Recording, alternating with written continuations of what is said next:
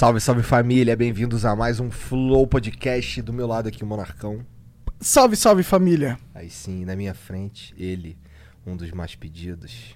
E aí, beleza? Tudo bom, cara? Tudo. Obrigado. Obrigado pela Agradeço aí presença. o convite. é, parabéns pelo trabalho aí do Ih, já tá puxando o saco aí. podcast descentralizado. Ah, é, a gente tava falando sobre isso aqui mais cedo, né? Mas antes da gente entrar nesse papo aí, que a gente já vai começar, é, inclusive você vai saber melhor. É, deixa eu falar um pouco sobre os nossos patrocinadores aqui, começando pela Exit Lag, que é um serviço que melhora o seu, a sua conexão com jogos. Então, se você tem um problema de delay, perda de pacotes, teu ping é alto, blá blá blá, não sei o quê, é, dá uma olhada na Exit Lag. É... Caralho, o cara levantou e foi embora. Que porra é essa? Que- que- Por que, que tu foi embora, Monark? Então, aí você, se você estiver perdendo o pacote aí no teu jogo lá, tá esquisito, no COD Modern Warfare, usa esse exemplo sempre que o Jean joga usando esse lag e mudou a vida dele, é isso, Jean? É isso mesmo, cara. Lá em casa salva a conexão. Aqui no Flow ainda roda de boa, mas lá em casa salva demais. Aí. Então, ó, você consegue experimentar por 3 dias de graça, tá bom? Você baixa o aplicativo deles aqui na, na, na descrição e você não precisa nem cadastrar seu cartão de crédito. Você consegue usar e experimentar por 3 dias e se funcionar pra você, daí você assina o seu plano lá da EasyTlag, beleza? Um outro patrocinador que a gente tem também e hoje estamos de volta na nossa casa, vai, vai. É, a Twitch, tá aqui no meu bonezinho. Muito obrigado, Twitch, por acreditar no projeto Flow Podcast. Se é casa, tá sem telhado. Não, mas vai. Esse telhado é de vidro, na verdade. Ele tem telhado, mas ele é meio frágil. Ele é meio frágil, é, Zé. Ele não aceita uma chuva muito forte, é isso. É, não- mas a gente vai chegar lá. É, tem conversas, tem coisas aí. Vamos ver o que vai acontecer no futuro. Mas estamos na Twitch, sim. Somos exclusivos aqui na. A, a nossa live acontece exclusivamente na Twitch. E depois a gente solta o VOD lá no YouTube. Sendo que, mais ou menos uma hora depois que acaba o podcast, ele já tá em todos os agregadores: Spotify, Deezer, Google Podcast, Apple Podcast. O que mais? Porra toda. Na porra a toda. porra toda. Beleza? É, E não se esqueça também de acessar o Cortes do Flow, o melhor canal de cortes que existe. É, se você gostar de alguma parte dessa conversa aqui, tenho certeza que ela vai estar cortadinha degust para você degustar ali no Cortes do Flow. Bonitinha pra você curtir lá. Yes. E aí, sei lá, porque às vezes tem uns convidados que as pessoas não conhecem, aí não assistem e tal, vai lá, assiste o corte, aí, caralho, maneiro isso aqui, vou lá ver o flow, acontece pra caramba. Com certeza. Né? E não se esqueça também que você pode mandar 300 bits, são 300 bits. São quantos bits? 300 bits. 300 bits. 300. O que acontece quando manda 300 bits? Bom, você vai ter a oportunidade de escrever uma mensagem lá, da qual a gente vai ler e responder de acordo com as nossas vontades. É, não, veja, a gente vai ler tudo que não for. É, que, no, que a gente possa ler. Talvez tenha algumas paradas que a gente pode não ler. Mas se você mandar algo xingando a mim, ou o Monarca, ou, ou qualquer um de nós aqui, a gente vai responder à altura. Beleza? É, queria também mandar um beijo aí pros nossos apoiadores, pessoa física lá do Apoia-se. Obrigado pela moral. Sem vocês, isso aqui ia ser muito mais E difícil. tem crescido, hein, meu? Chega Tem uma, crescido, obrigado pela um moral. número legal ali. Obrigado. Vamos fazer uns troços maneiros. Tem uma. Apareceu uma parada maneira hoje que a gente não pode falar ainda, mas a gente precisa conversar ainda também, pra ser sincero. E também queria mandar um beijo pra você que é sub da Twitch. Se você tá assistindo aí e não é sub aqui ainda, manda aí, vai ser delícia. A gente tava até conversando aqui em talvez dar, um, dar uns subs pros caras virar sub, né? Exato. Verdade. Não se esqueça que se você tem o Prime assinado, você tem direito a dar um sub de graça. Vem junto com a sua conta Prime no Amazon Prime, tá bom? E Só. aí você vai ser Prime aqui no Flow Podcast. Prime. É, já né, tá mano? rolando level 4 de Hype Train, tá Caô. quase no level 5. Qual, E- qual que é o máximo desse o level? 5. Level 5, Duvido que- chegar no level caraca, 5. Duvido chegar no Duvido. nível 6. Vocês não, sei, não são mais o suficiente. O 318. máximo é 5, o cara quer chegar no 6. Por isso que eu duvido, eu duvido pra caralho. Assim. Obrigado pela moral aí, todo mundo, beleza? Bom, mas vamos agora conversar com o Alexandre. É, E aí, cara, quem E és aí? tu? Conta pros caras aí quem és tu. Então, eu tenho um canal no YouTube, né? Sou mais famoso pelo canal. E... O cara é famoso, mano. Aqui. Quer dizer, E, tipo, falo sobre filosofia, então mais focado em ética, economia, então entra nessa parte da, da política, eu defendo o libertarianismo ou anarcocapitalismo. E também dou curso de filosofia online. Tenho. escrevo filosofia, né? Então sempre pensando coisas novas e colocando lá no canal. Maneiro, maneiro. Tu, tu diria que tu é um filósofo? Diria. É. É porque tem os caras aí que falam que filósofo é o caralho. Ele fala que, é, é, que você está se colocando como acima, né? Mas eu não vejo dessa forma. Para mim, filósofo é alguém que se dedica a estudar filosofia, escrever. É, então é isso que eu faço. Se eu desenhasse, eu ia ser desenhista. Se eu tocasse violão, eu ia ser violonista, sei lá, Músico. músico, né? Então é isso que eu faço, né? Entendi. Então tu é um filósofo. Sim. Entendi. Mas você se formou filósofo? Não. Ah, só na vida, né? Se formou É, na eu, estu- vida. eu estudei bastante, né? Aham. Há mais de 10 anos eu leio muitos livros. e- Mas não, não através de uma faculdade e tal. Não. O que eu acho que, sinceramente, não é necessário. É, né? é, tem coisas que, assim, eu curto o lance, eu curto a ideia da faculdade em si, porque eu acho que é um monte de conhecimento que, primeiro, você precisa estar disposto a, absorver, essa é a primeira parada. Porque o que eu vi de nego na faculdade que ia lá só pra tomar cerveja, tem também, entendeu? Então aí acaba não, tendo, não fazendo muita diferença no, no ponto de vista do, de aprender coisas, tá ligado? Mas se o cara quiser aprender, por exemplo, vamos lá, medicina, eu me sentiria mais confortável sendo operado por um cara que fez faculdade, vai. Sim, é, mas aí também tem a questão do Estado determinar o que, que é aceitável ou não, o que, que é permitido ou não, é, que tem que durar tantos anos. E, e mesmo com as mudanças constantes da tecnologia, da, da facilidade que a gente tem hoje de obter conhecimento pela internet, pelo mundo digital, e, e o Estado continua lá e com, as, com as mesmas regras de, sei lá, Sim, 50 aí eu anos concordo atrás um pouco contigo, sim. e, e- e- impedindo que a forma de educação evolua, né? Inclusive, belíssima barba. Obrigado. Ó, se o Igor tá elogiando uma barba, é uma barba de respeito. Ó, a minha tá por fazer pra caralho, né, cara? Eu tô igual, um, sei lá. é, a gente tem aqui um Black Label na nossa frente também. Verdade. Acho que era legal mencionar essa parada, Pois né? é, quem trouxe isso aí foi o nosso amigo, Alexandre, Sim. né? É, vamos, Vamos, abrir, deixa eu abrir aqui, isso aqui, vamos abrir isso aqui. fazer algo com essa parada, já que ele trouxe? Pois é, né? Não pode ficar aqui fechado e o cara levar de volta, né? É, Não. pode levar um pouco de volta, mas Só vamos um tomar pouco, um pouquinho, né? né? O cara dele. Gole. Degustação. Cara, tu era um dos caras mais pedidos aí, cara. Enche... Porque sabe, que- sabe qual que é a pira? Eu vou te falar. Porra, vocês ANCAP, vocês são muito chato, irmão. tá ligado? Com todo respeito aí, porque o que acontece? Os caras. Nossa, cara, o que tem de moleque ANCAP enchendo. Cara, por eles, só tinha ANCAP no Flow. Não tô nem zoando.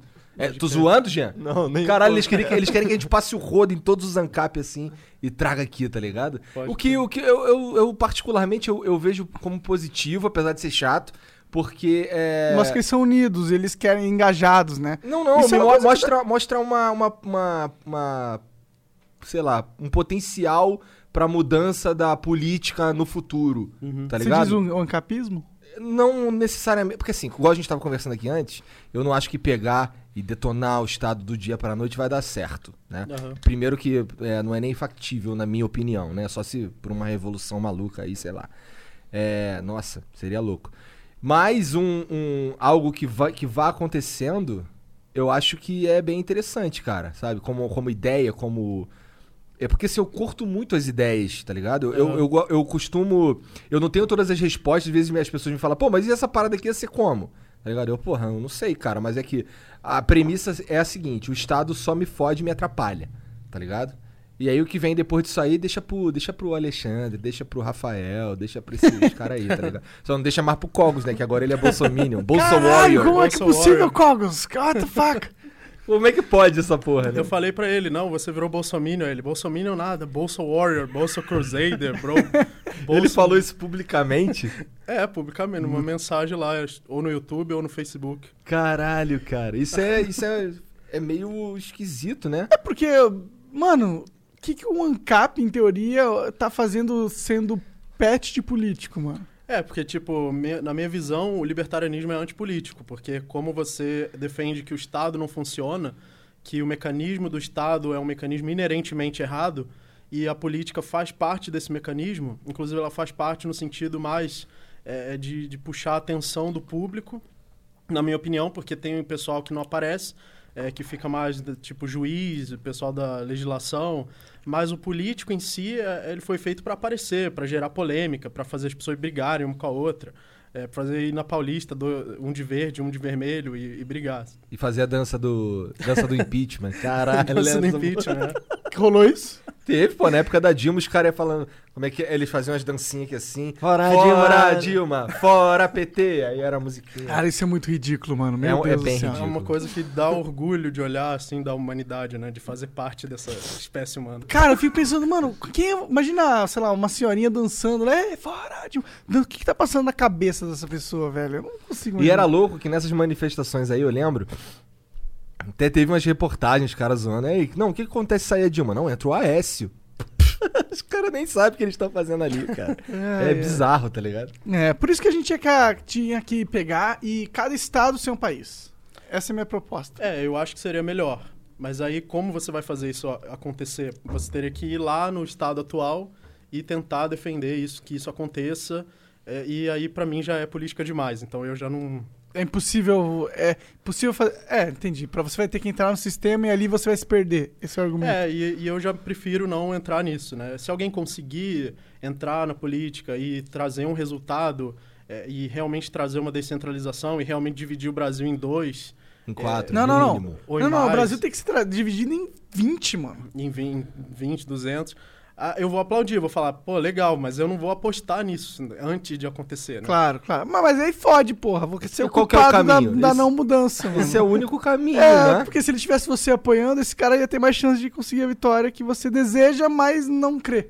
Ah, sei lá, acho que não importa a minha... É porque você acaba correndo o risco de ter que apostar em algum político nessa história, né? É, você, eu teria que apostar em alguma engrenagem que está funcionando lá dentro do, do mecanismo, do, do parasita, Uhum. que essa engrenagem vai de alguma forma quebrar o mecanismo. E eu não, não vejo assim, porque para mim o Estado é um organismo que já vem evoluindo, assim como espécies biológicas evoluem, para mim espécies sociais, organizações sociais evoluem. E assim como na biologia existe parasitismo, existe predadores, na, na, na sociedade existe o Estado. Então, para mim, ele já é um organismo que evoluiu para isso e o que entra ali dentro, ele capta, assim como o que o leão come do herbívoro vai fazer parte do organismo do leão. Então, eu não tenho fé de colocar uma coisa ali dentro e, e acreditar que essa coisa ali dentro vai eh, mudar tudo. Mas o vírus funciona dessa forma, né? É, existe vírus, existe veneno, né? coisas que você pode colocar dentro de um organismo e destruir, né? É. Mas eh, eu, eu sou muito Cético. cético, é. Entendo, eu também sou cético. É como achar que. é- É como se uma história de filme acontecesse, né? Algo incrível É acontecesse. esperar que algo É. que tem poder abrisse mão desse poder. Um poder absurdo. Ah, não é- Inclusive de autossustentação. né? Ele nunca abriria a mão. Sempre teria. Nunca vai abrir mão. Sempre vai. Alguém tem que forçar. Nunca vai abrir mão. É Porque Então, o, o próprio Estado ele já tem um, um- um sistema para selecionar quem vai fazer parte dele. E, e quem vai fazer parte dele são aqueles que contribuem mais com o parasitismo. Né, Ele não vai selecionar uma pessoa que contribui com o livre pensamento, com a desobediência civil, desobediência do Estado. Ele vai pegar aqueles que têm as ideias, não, vamos obedecer às leis, vamos obedecer o que está escrito, só vamos mudar alguma coisa é, é, entrando lá dentro e colocando isso no papel, e não porque é eticamente certo. Então, é, isso já filtra muito a, pessoa que vai entrar lá. E, e- então, eu, eu não acredito que é, é, seja possível a pessoa totalmente ética, totalmente é, fiel aos princípios, fiel, fiel à ética, à razão, vai entrar na política e vai sozinho mudar tudo. Quer dizer, não é sozinho, né? Porque o pessoal que defende isso defende colocar um monte de gente lá e colocar um monte de gente lá. E, e mesmo que isso funcionasse, eu não escolheria fazer isso, sei lá, porque eu acho que eu- eu Você, particularmente, você prefere dedicar o seu tempo a outras coisas. é, eu prefiro dedicar meu tempo às ideias em si, a desenvolver mais as ideias. Porque o que, que é o libertarianismo, ou o que, que é o conservadorismo, ou o que, que é o socialismo? É um conjunto de ideias. Então, essas ideias tiveram que ser criadas, alguém teve que pensar, alguém teve que compor os argumentos, colocar ali, para depois isso se reproduzir. Então, você tira as ideias e não sobra nada. Sobra o quê? Um nome, uma bandeira. Então, eu prefiro eh, trabalhar com as ideias, melhorar as ideias, pensar mais ainda nessas, nessas ideias. Tu tá fazendo isso há mó tempão? Tô desde 2014. É. Em 2014 eu comecei o meu canal porque eu tava muito puto. É, com, com a. Eu não era libertário ainda. Eu era de direita. Aí, é, direita meio liberal, meio conservador. Eu não sabia direito o que eu era. Só sabia que eu era contra o socialismo. Só sabia. Socialismo tá errado. Isso aí não pode dar certo. Aí eu tava muito puto com a reeleição da Dilma e pense, re- resolvi que eu tinha que fazer alguma coisa, não importa o que fosse. Aí comecei a fazer uns vídeos lá falando o que eu pensava e comecei a perceber também que eu não defendia nada. Eu só estava falando contra o socialismo, contra a esquerda. E o que, que eu realmente defendo? O que, que deveria existir em vez disso? Aí eu comecei a pensar nas possibilidades, né? Defender que, ah, o livre mercado, isso, isso está certo. É, comecei a pensar, sei lá, moralidade. As pessoas têm que ser morais, não podem ser imorais, não sei. Aí, é, um dia chegou o anarcocapitalismo. Eu vi os vídeos do Daniel Fraga e tal. Aí resolvi falar sobre isso. Ah, já sei, vou fazer um vídeo refutando o anarcocapitalismo. Pelo menos eu vou tirar isso do caminho, já vai eh, ajudar a definir o que, que eu sou. Eh, aí eu comecei a, a tentar encontrar argumentos para refutar o anarcocapitalismo, assisti uns vídeos lá que eu, eh, do David Friedman, que na época eu não sabia nem quem era, anotei e tipo vi que os argumentos que eu não conseguia refutar, que toda refutação, todo argumento que eu pensava que provava que aquilo estava errado, eu encontrava um erro. Ah, não, isso aqui está errado. Ah, não, isso aqui está errado. Aí eu acabei virando libertário. Ne- ne- Nesse momento, Tentando refutar o libertarianismo. sim, nesse momento que eu tentei refutar, eu virei libertário. Caralho, interessante isso aí. Porra, a gente podia ter uma porrada de gente tentando refutar o libertarianismo, então, hein?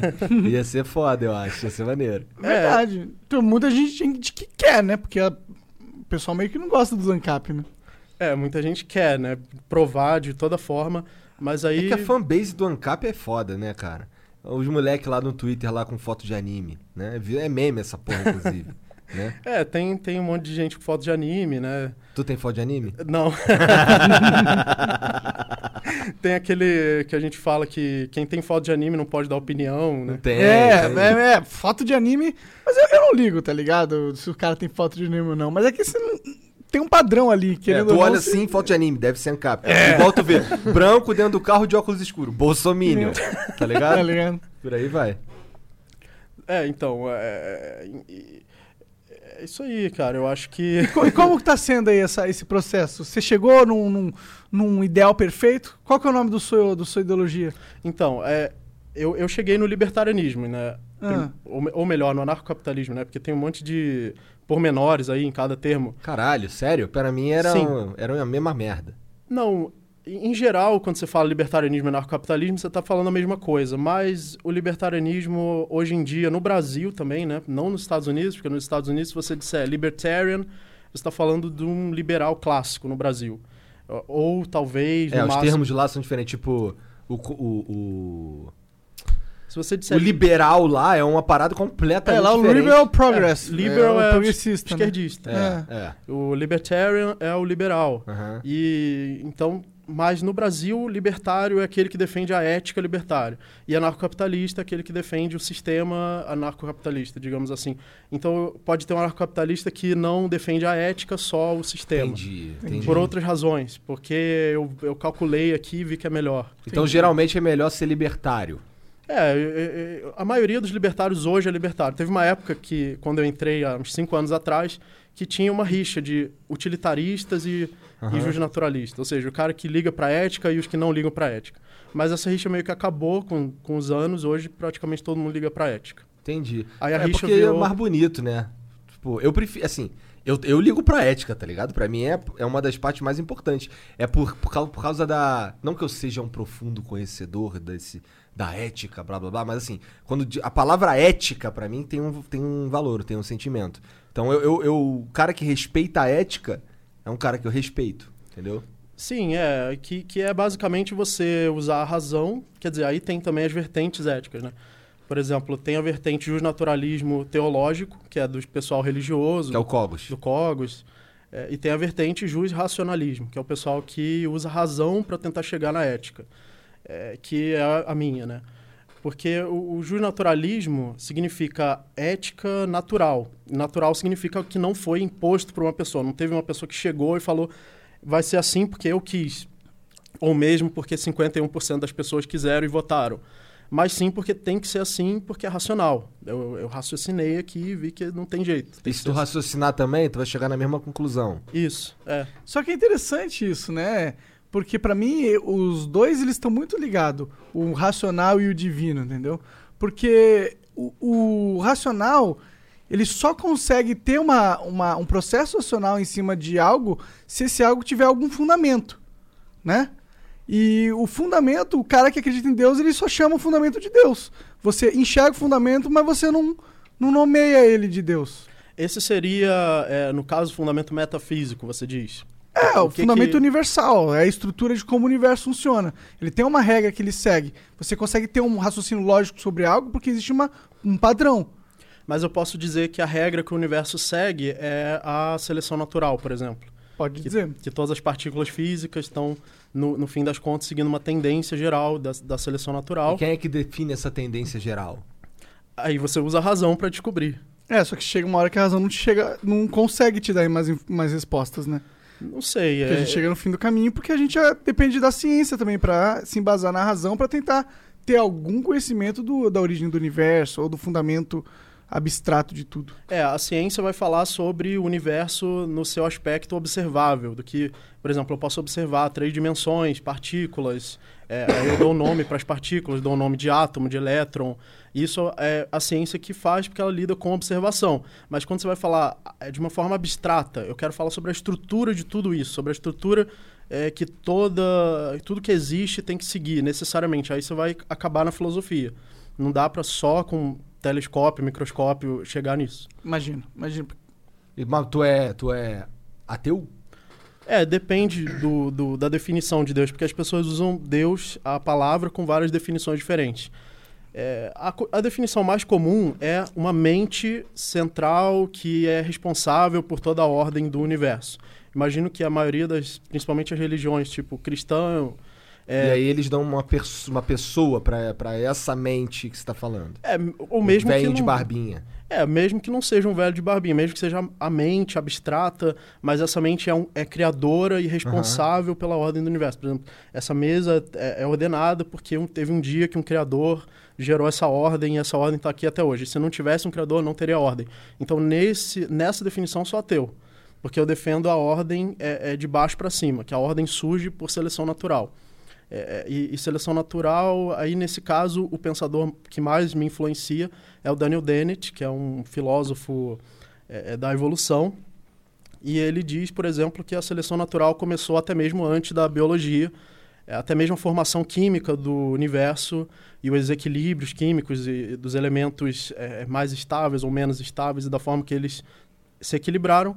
Até mesmo isso passou por um processo de seleção natural. Você pode pensar assim, como pode existir seleção natural sem reprodução? Porque na biologia os organismos se reproduzem. Mas é porque ela, na verdade, depende da propagação. Né? Um elemento químico estável se propaga mais no tempo, se propaga mais para o futuro. Um instável já se decompõe. É, na biologia, a, a reprodução é uma propagação também, só que no espaço. É que um organismo se reproduz e cria uma nova cópia de si mesmo.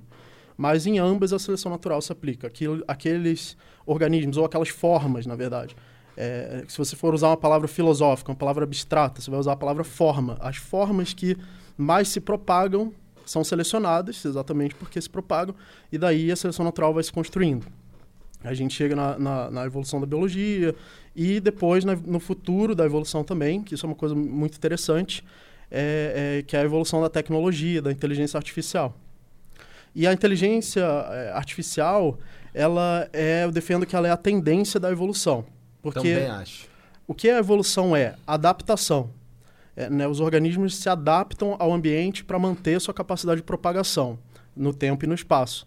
A inteligência nada mais é do que a capacidade de adaptação de um organismo em tempo real e dentro da sua própria geração, porque eh, os organismos que não são inteligentes, eles precisam de várias gerações para se adaptar, de várias gerações para evoluir. É, é, é, ele nasce de um jeito, se comporta daquele jeito, por exemplo, um réptil, um inseto que não aprende nada durante a vida, e as mudanças vão acontecendo no, nas proles, né? vão acontecendo de- em múltiplas gerações. Mas um ser inteligente, ele é capaz de se adaptar em- na mesma geração, em uma única geração. O ser aprende e se adapta. Por, por a inteligência ser uma maior capacidade de adaptação, ela é, portanto, a tendência da evolução. Para onde a evolução está indo? Né? Para onde ela aponta? Para isso, para a inteligência. E a tecnologia é a continuação disso. Com a te- inteligência artificial, com a inteligência superando limites da biologia, ela continua evoluindo e, e continua se expandindo. É, cara, isso é muito louco, né, cara? Isso é um troço mind blowing toda vez. E, a- e aí tem o conceito de singularidade. Sim. Singularidade seria o fim mesmo. É, é, e, mas para entender singularidade é bom entender primeiro a lei de retornos acelerados, que é de um, de um filósofo chamado Ray Kurzweil, Ah. é, que é um filósofo futurista, fala sobre o futuro, fala sobre tecnologia. E ele fez a seguinte observação: ele pegou os principais eventos da evolução e, e colocou numa linha, num gráfico logarítmico, e mediu a distância entre esses dois eventos. Por exemplo, o surgimento do, do, do universo, o Big Bang, depois o surgimento da vida, depois eventos importantes na evolução da vida, como, por exemplo, a- o surgimento dos eucariontes, da, da Revolução Cambriana, que é quando começou a haver uma grande variedade de organismos, porque no, durante muito tempo na, na vida os organismos eram muito simples, eram apenas células eh, unicelulares. E depois foi havendo uma explosão e, e uma aceleração da, da evolução. Então, esses eventos importantes, surgimento dos hominídeos, dos hominídeos andarem em pé, de terem linguagem, de terem civilização, ele pegou esses pontos e colocou numa linha, eh, medindo a distância. Ele descobriu que essa distância ela é exponencialmente menor. Então, por exemplo, no início do universo você tinha, sei lá, 10 elevado a 9 de, de, de distância ah, em anos, tipo um, um bilhão de anos. Depois você vai tendo 100 milhões, 10 milhões, 1 milhão, 100 mil, 10 mil, mil. E até hoje a distância entre a mudança de paradigma está já de 100 anos, de, de, daqui a pouco de 10 anos. Então, é, é- isso se chama lei de retornos acelerados, que diz que a evolução do universo como um todo é um processo acelerado. Isso é interessantíssimo, porque é, é, eu acho que a internet foi o nosso último grandioso salto evolutivo, sabe? E, a- a- e ela realmente potencializou pra caralho a capacidade humana de se desenvolver, sabe? Muito interessante, eu não sabia que existia essa lei. Sim, é, e, e a internet nada mais é do que um ambiente de distribuição de informação, sendo que a evolução como um todo já é um, um- baseado na propagação de informação, que é o, por exemplo, do DNA, né? Do- a- as espécies biológicas nada mais fazem do que propagar o seu DNA, ou até mesmo de formas mais simples, como formas químicas, que na- com a sua estabilidade ou instabilidade se propagam para o futuro, propagam a informação da, da sua composição. A, a digitalização, que é a internet, permite agora uma capacidade muito maior de propagação da, da informação. É, por isso a, criptomoeda, né, se a gente entrar nesse assunto de criptomoedas, ela é digital, uma moeda digital, então a portabilidade dela, por exemplo, de eu enviar um pagamento daqui até o outro lado do mundo, é instantânea por causa disso. E então é- é- são duas tendências: a tendência da digitalização, que é uma transmissão de informação sem limites materiais, que não precisa ser transportado materialmente, e a inteligência, que é uma a, a própria adaptação de um organismo culmina na inteligência. Então são duas tendências que a gente pode usar para ver, para pensar sobre o futuro, o que está vindo agora no futuro. Ah, Doideira. sim. E a singularidade é. É o quê? A singularidade é é como o tempo entre dois paradigmas vai ficando exponencialmente menor, vai ficando de, de 1 bilhão para 100 milhões, para 10 milhões. A singularidade é o momento que isso vai chegar a zero, ou vai tender a zero. Então as duas teorias são ligadas, é isso? São totalmente ligadas. É, a, a teoria de retornos acelerados e, e a teoria da evolução em geral, se você abstrair ela, tornar ela totalmente abstrata, é, não prender ela só na biologia, elas fazem parte da mesma coisa. Entendi. Caralho. E a singularidade. Nossa, esse- e, E, e a é. lei de Moore também, que é a lei Ah. da aceleração do- dos computadores. É uma observação que foi feita de que os computadores aumentam sua capacidade exponencialmente. Mas essa lei de Moore, é, é- é- ela é geralmente é entendida como fazendo parte da computação, mas ela é só um pedaço dessa grande linha da evolutiva. É, mas ela teve fim, né?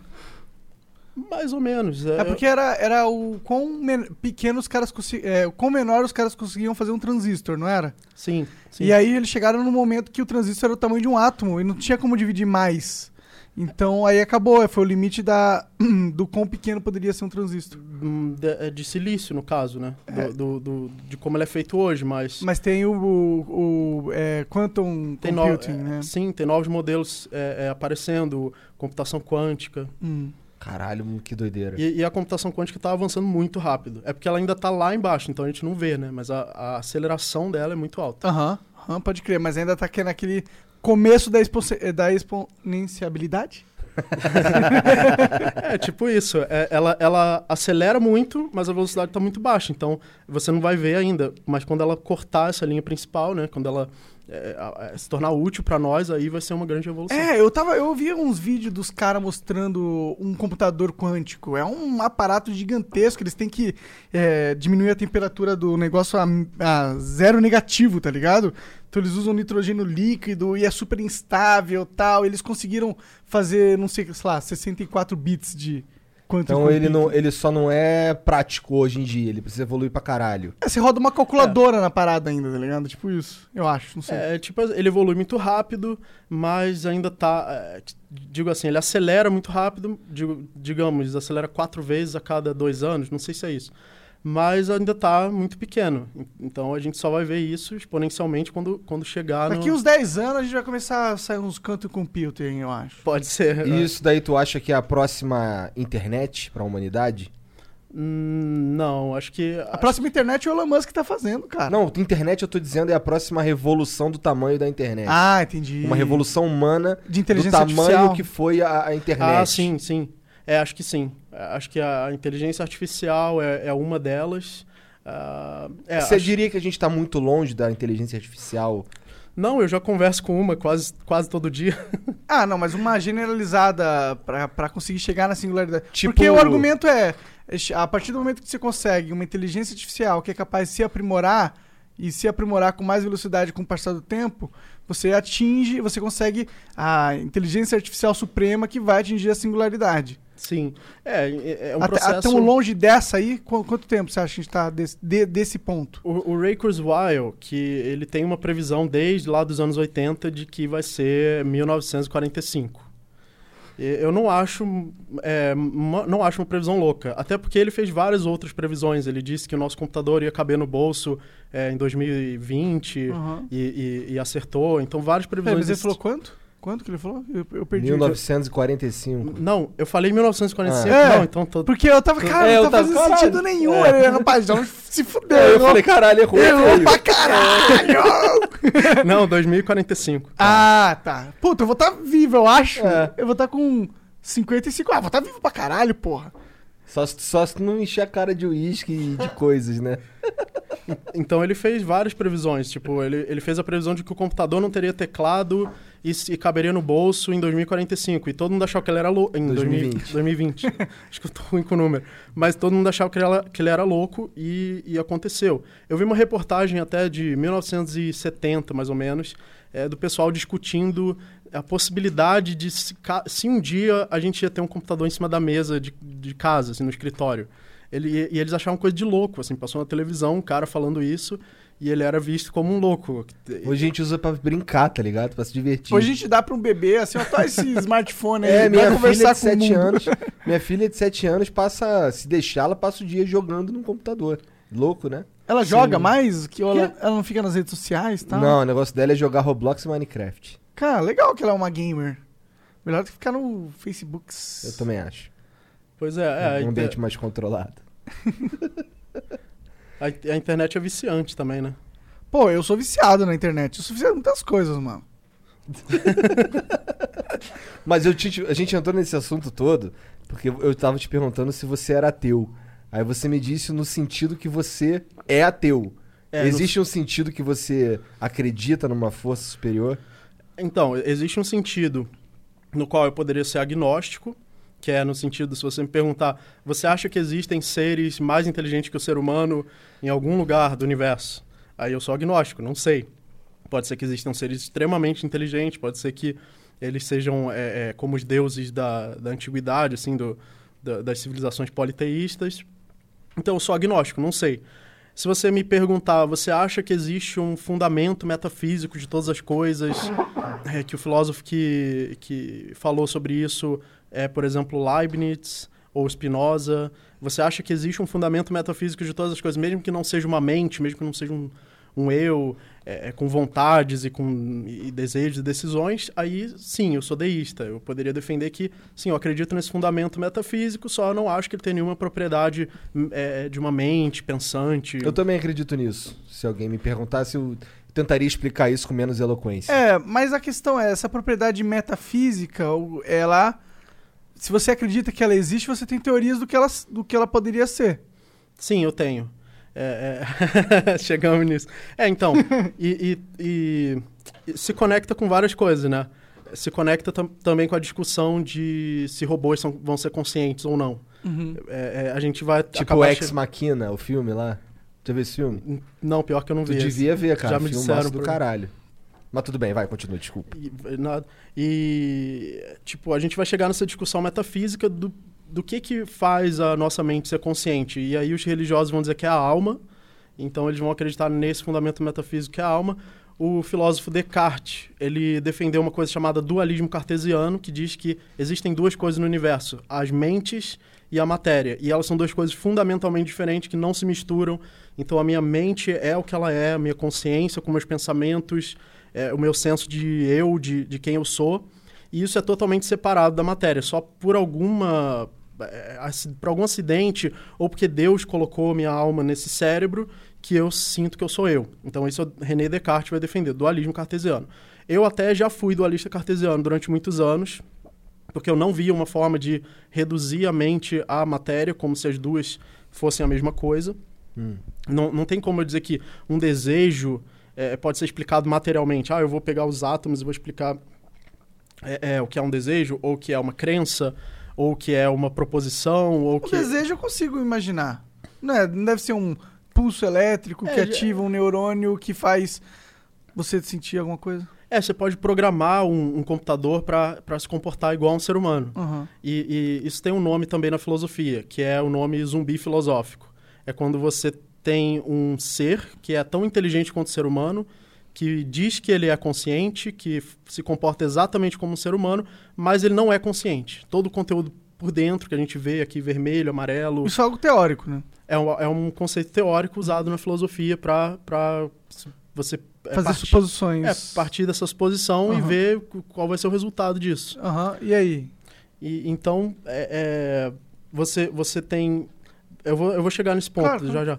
É, você tem o dualismo e você tem o idealismo que joga fora a matéria. Uhum. Bom, é, é, como eu não sei explicar como é que o universo pode ser feito de duas coisas, uma mente e a matéria que não se misturam, então eu vou jogar a matéria fora e vou dizer que tudo é mente. Então, é, tudo que a gente acha que é matéria faz parte das nossas mentes. Entendi. Isso é o idealismo. Uma grande ilusão. É, uma grande ilusão. Tipo Matrix.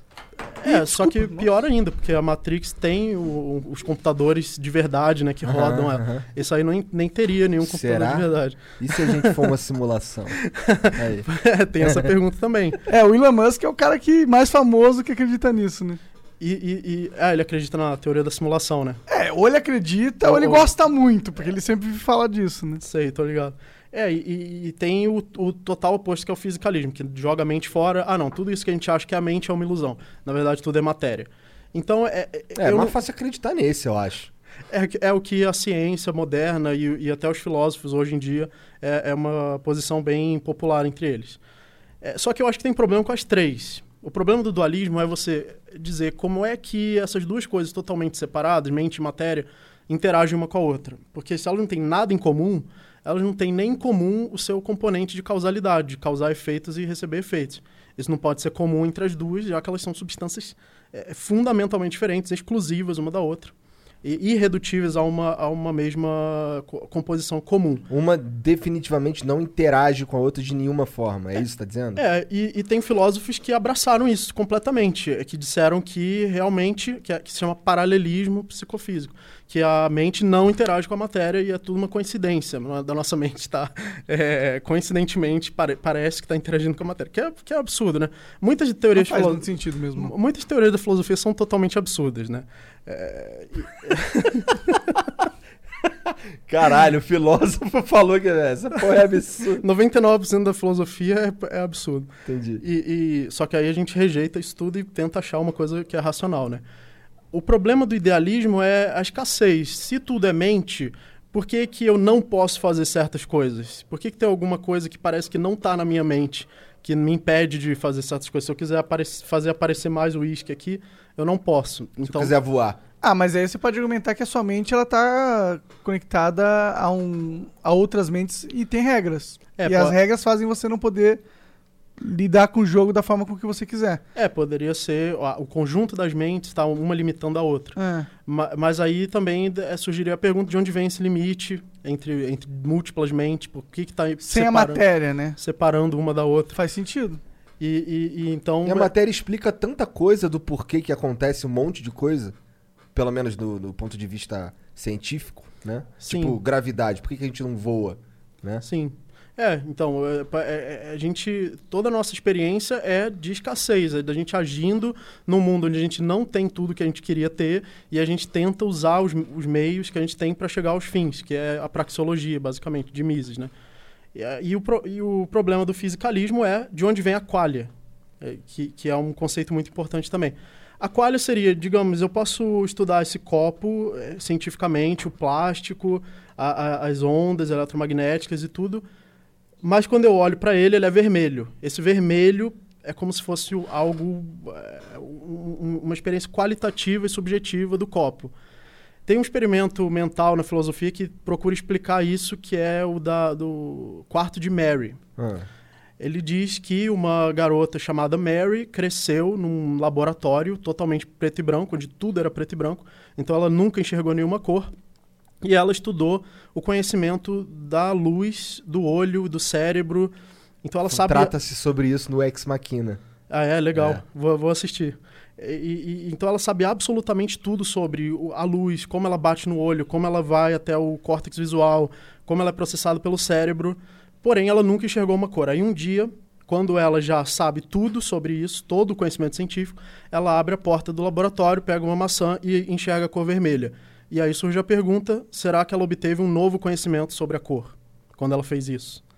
E esse novo conhecimento sobre a O cor que, que ela sentiu quando ela viu aquela cor, etc. é, é, essa, essa cor que ela viu com os próprios olhos quando ela pegou a maçã, depois que ela já sabia todo o conhecimento científico, é a qualia. É o que na filosofia se chama de qualia, que é o aspecto qualitativo da experiência.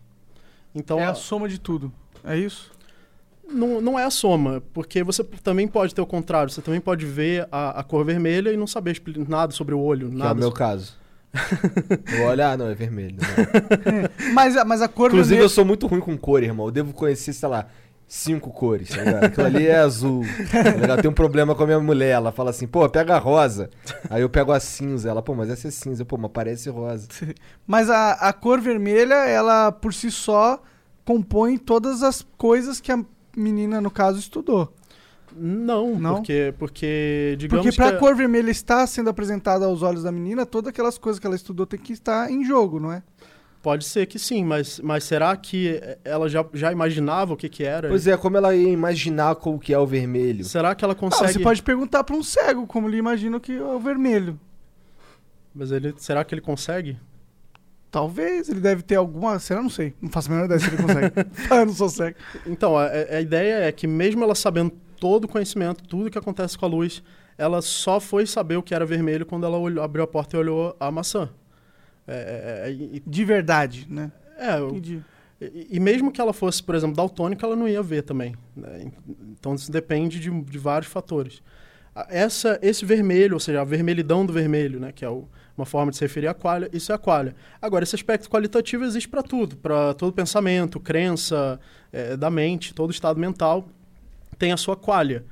Eh, e a qualia seria a composição da mente. Quando você fala em filosofia da mente, eh, da mente, você está falando da qualia. Não- não- não- se- aí você pode ter, por exemplo, o conceito de zumbi filosófico, que seria uma pessoa completamente inteligente, tão inteligente quanto o ser humano, mas que não tem qualia nenhuma ali dentro. E não tem como saber também, eh, porque eh, você teria que estar dentro da cabeça da pessoa para saber isso. E qual que é então o método. Qual que você, existe então uma maneira eficiente, filosoficamente falando, de se. De, de, por exemplo, você está falando que tem um que lida somente com físico, um que lida somente com. Um com que a- é os dois ao mesmo um que tempo, é os só que eles não mesmo tempo. interagem. Pois é, e tem algum ideal? Tem algum Eu, que. eu fiquei interessado naquele lá, que é, é, é tudo matéria. Não, é esse Fisicalismo. Que a gente tá, é, é esse que a gente tá falando. Esse é que a gente tá falando, né? É. Mas aí com o fisicalismo é, é o E problema. esse é o problema, que não tem o qualia. É, o qual, é, problema qual é a dele- parada da qualia? É de explicar de onde veio a A qualia. consciência é um problema no fisicalismo, né? Isso, de onde veio. De onde, por- se é tudo material, por que, que não é tudo material sem a consciência, sem a qualia? Verdade, não Então tinha, não há um verdade. consenso entre esses três e até agora não inventaram uma quarta linha. Tem uma quarta linha, Ah. que é a minha, inclusive. Ah. Que, que é o seguinte: é, você. per- Por esse conceito de qualia, você reconhecendo que a mente é composta de qualia, e você reconhecendo que a mente precisa ser composta da mesma coisa que o resto do universo, já que ela precisa interagir com ele, então você conclui que o universo inteiro é feito de qualia. Que a, a- matéria, o que a gente chama de matéria, nada mais é do que pedaços de, de qualia espalha- espalhados por aí. Caralho. Como se o Big Bang fosse uma grande explosão de pedaços de qualia jogado pelo, pelo universo. E essa interação delas, é, é, que não é composta numa mente, é, é- é- é a física, é o que a gente chama de leis da física. Então, é, por exemplo, o universo é, é- o fato de eu olhar pra você e, e ter uma opinião sobre o que eu tô vendo é, é disso que é composto o universo, sobre a minha. Só, só que não hum, tão sofisticado, é porque na mente humana ele está composto de uma forma muito sofisticada. A gente tem bilhões de neurônios. Aham. Então ele produz esse, essas qualhas muito sofisticadas, como vermelho, azul, Aham. é, pensamentos, crenças. é, mas o universo seria uma forma muito bruta de, de qualia. Ele tem um aspecto qualitativo, que é o mesmo aspecto da mente, mas está de uma forma muito bruta. É que é uma Caralho, coisa. eu não consigo nem entender É, essa faz, pra, pra mim não faz sentido porque. É, por que, que a pedra tem qualia se ela não tá tendo realmente uma experiência? são, são pedaços de, de- do que compõe nossa experiência. É- é- não é uma experiência porque não está num nível tão sofisticado, não está composto. Mas fundamentalmente o problema. O problema que, que, que é lógico que se propõe a, uma, a existência da qualia é justamente a existência dessa questão subjetiva da consciência. Se ela não está aplicada na pedra, por que, que a gente correlaciona a qualia a isso também? Mas por que, que a gente chama de subjetivo? Porque a gente postula o sujeito, o eu que está tendo essa experiência. Sim. E é- é- isso, na verdade, é apenas o resultado de uma grande aglomeração, de, de uma inteligência bastante conectada, com- que são os neurônios do nosso cérebro muito conectados, a fo- formando essa ideia de eu. Mas essa ideia de eu, né, é, a não ser que você defenda uma alma, né, uma coisa indestrutível, é, que está presente aqui, que é esse eu inseparável, indestrutível, ela é só um composto. Você pode ter os pedaços que, é, que não estão tão compostos assim, tão unidos assim. Pra mim isso aí só parece que você transformou a consciência em matéria e deu um outro nome. Mais ou menos, é, é diferente do idealismo, por exemplo. É diferente de eu dizer que tudo é mente. Porque se eu disser que tudo é mente, eu vou dizer que tudo tem pensamento, tudo tem desejo, tudo tem experiência. Inclusive uma pedra? É, o que o idealista é, é, diria, ou que a pedra faz parte da sua mente, ou que ela é uma mente também.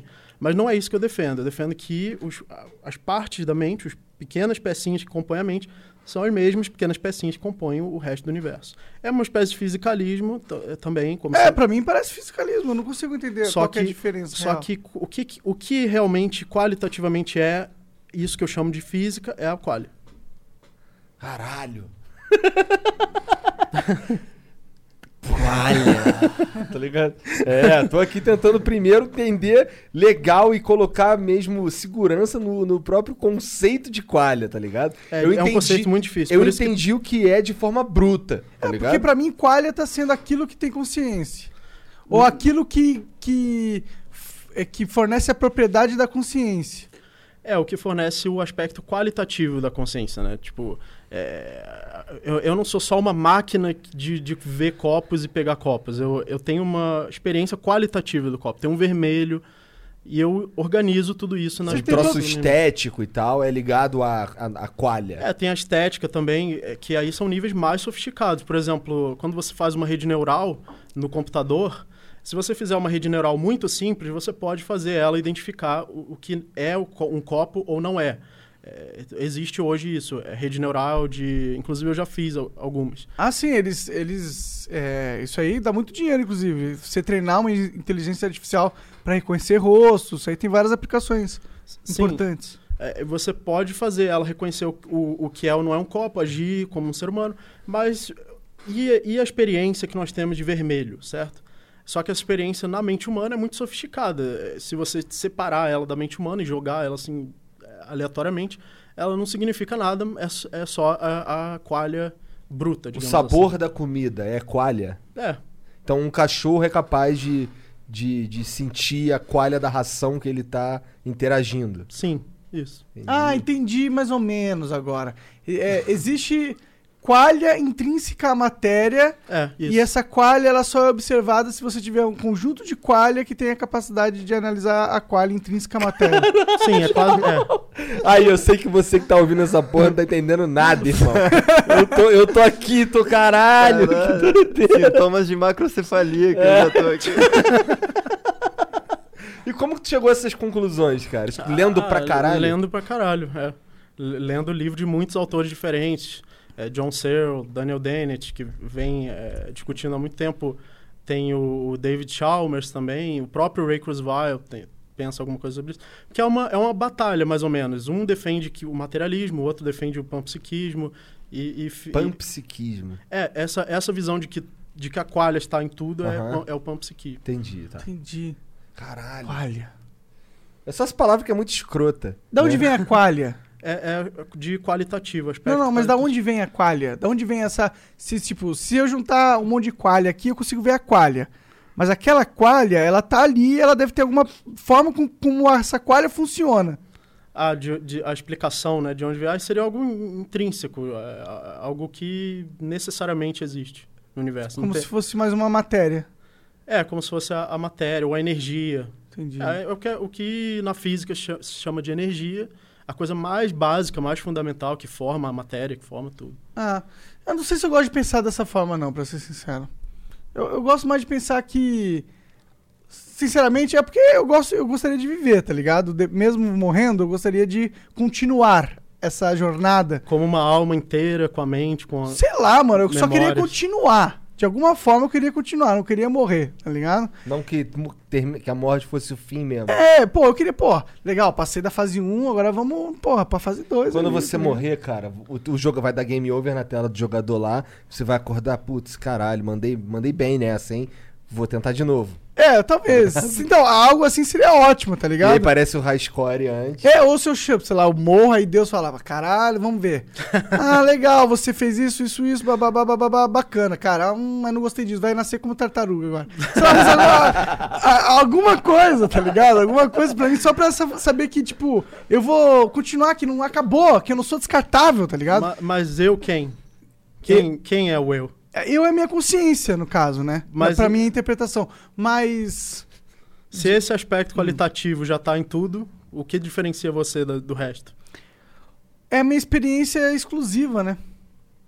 Mas aí essa experiência exclusiva, ela depende de da sua formação neural, do seu cérebro, das suas memórias. Não necessariamente, ela não necessariamente, porque a minha experiência ela podia ser só ah, um sentimento apenas. A minha experiência ela poderia ser muitas coisas. Tipo, eu já usei ah, cogumelo, por exemplo, tá ligado? E aí teve um momento que eu era apenas a minha pele. Tipo, eu não era mais nada. Eu era apenas aquele pedaço de pele que eu tava passando o dedo, entendeu? E eu era o tato daquilo. E aí, aquele, naquele momento eu senti que o meu ser era apenas uma um, um, um sentimento apenas, tá ligado? E se eu posso me sentir dessa forma, eu posso me sentir verde, eu posso me. Aí eu fico pensando, será que é, o que eu sou é aquilo que, re- que reage à matéria, que experiencia a matéria? É o que eu sinto que eu sou, entendeu? Não necessariamente a matéria. Então, essa visão aí tá, tá tendendo para o dualismo, de que tem uma mente separada do resto e essa mente está observando o resto. É, o, o panpsiquismo seria diferente. Ele diria que essa, esse aspecto qualitativo, subjetivo, já está em tudo. né? Isso que você acha que é, que é o eu que está aqui e que separa o resto que está lá, ele- ele- não, não existe essa separação. O aspecto qualitativo já é intrínseco do universo. Entendi. Mas aí a gente, a gente é, limita o nosso ser a este universo, né? Co- Como assim? Porque imagino que em outro universo a, o quali seria diferente. Quali, quali. Quali, manteiga. Não seria diferente? Pode ser, mas E- é. mas- então eu tô, o meu ser tá agregado tá a esse universo apenas. Então eu não sou tão tão transcendental assim, tá ligado?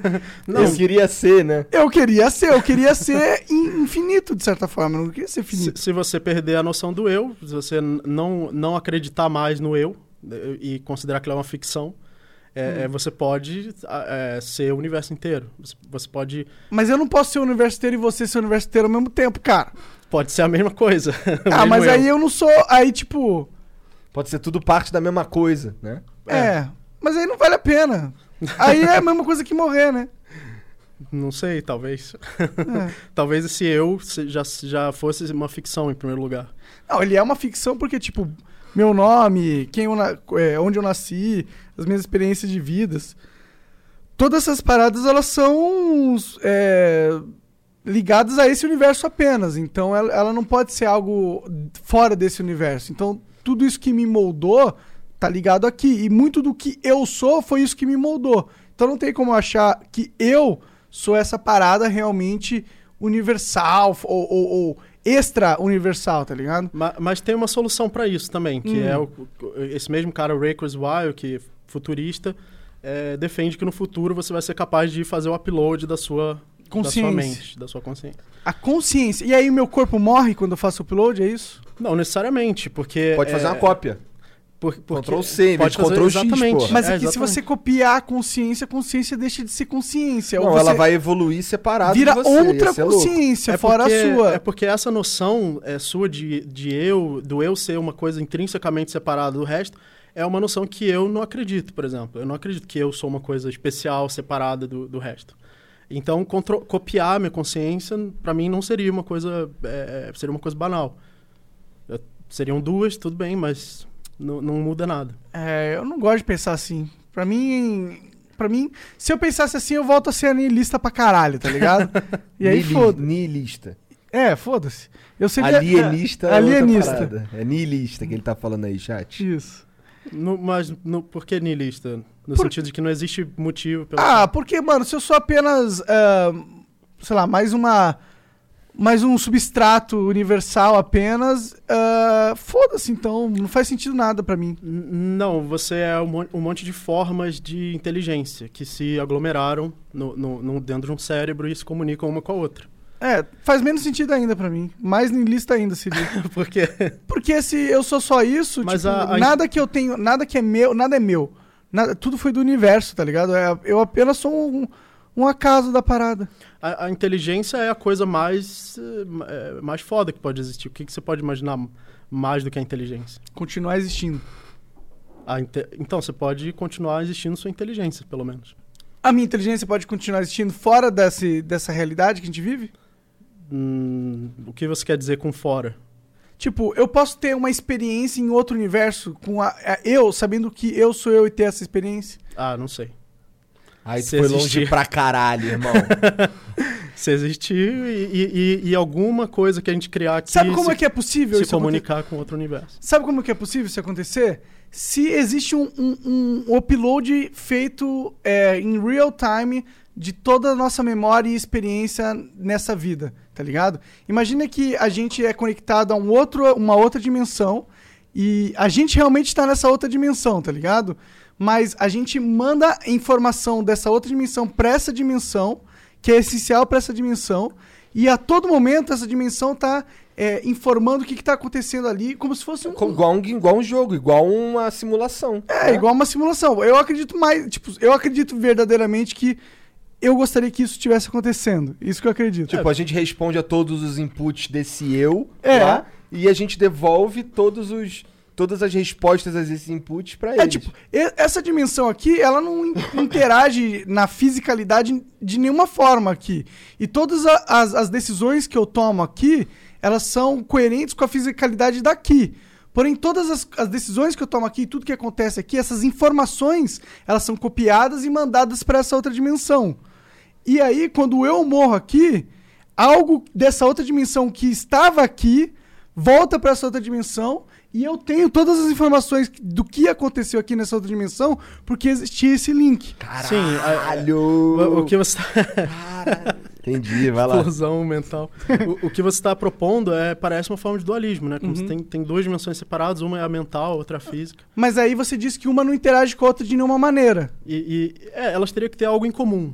É, não, não existia essa capacidade, por exemplo, de enviar informação e uma, recebe, uma enviar e outra receber, isso seria comum das duas. Então, se elas têm uma coisa em comum, elas não podem ser fundamentalmente separadas, é, é porque elas contêm essa mesma coisa em comum. Para elas serem duas substâncias fundamentalmente separadas, tem esse problema de como elas interagem. Ah, então pau no cu de que elas são fundamentalmente É, talvez separadas. ela não são- seja é, não fundamentalmente despar, mas pra gente parece.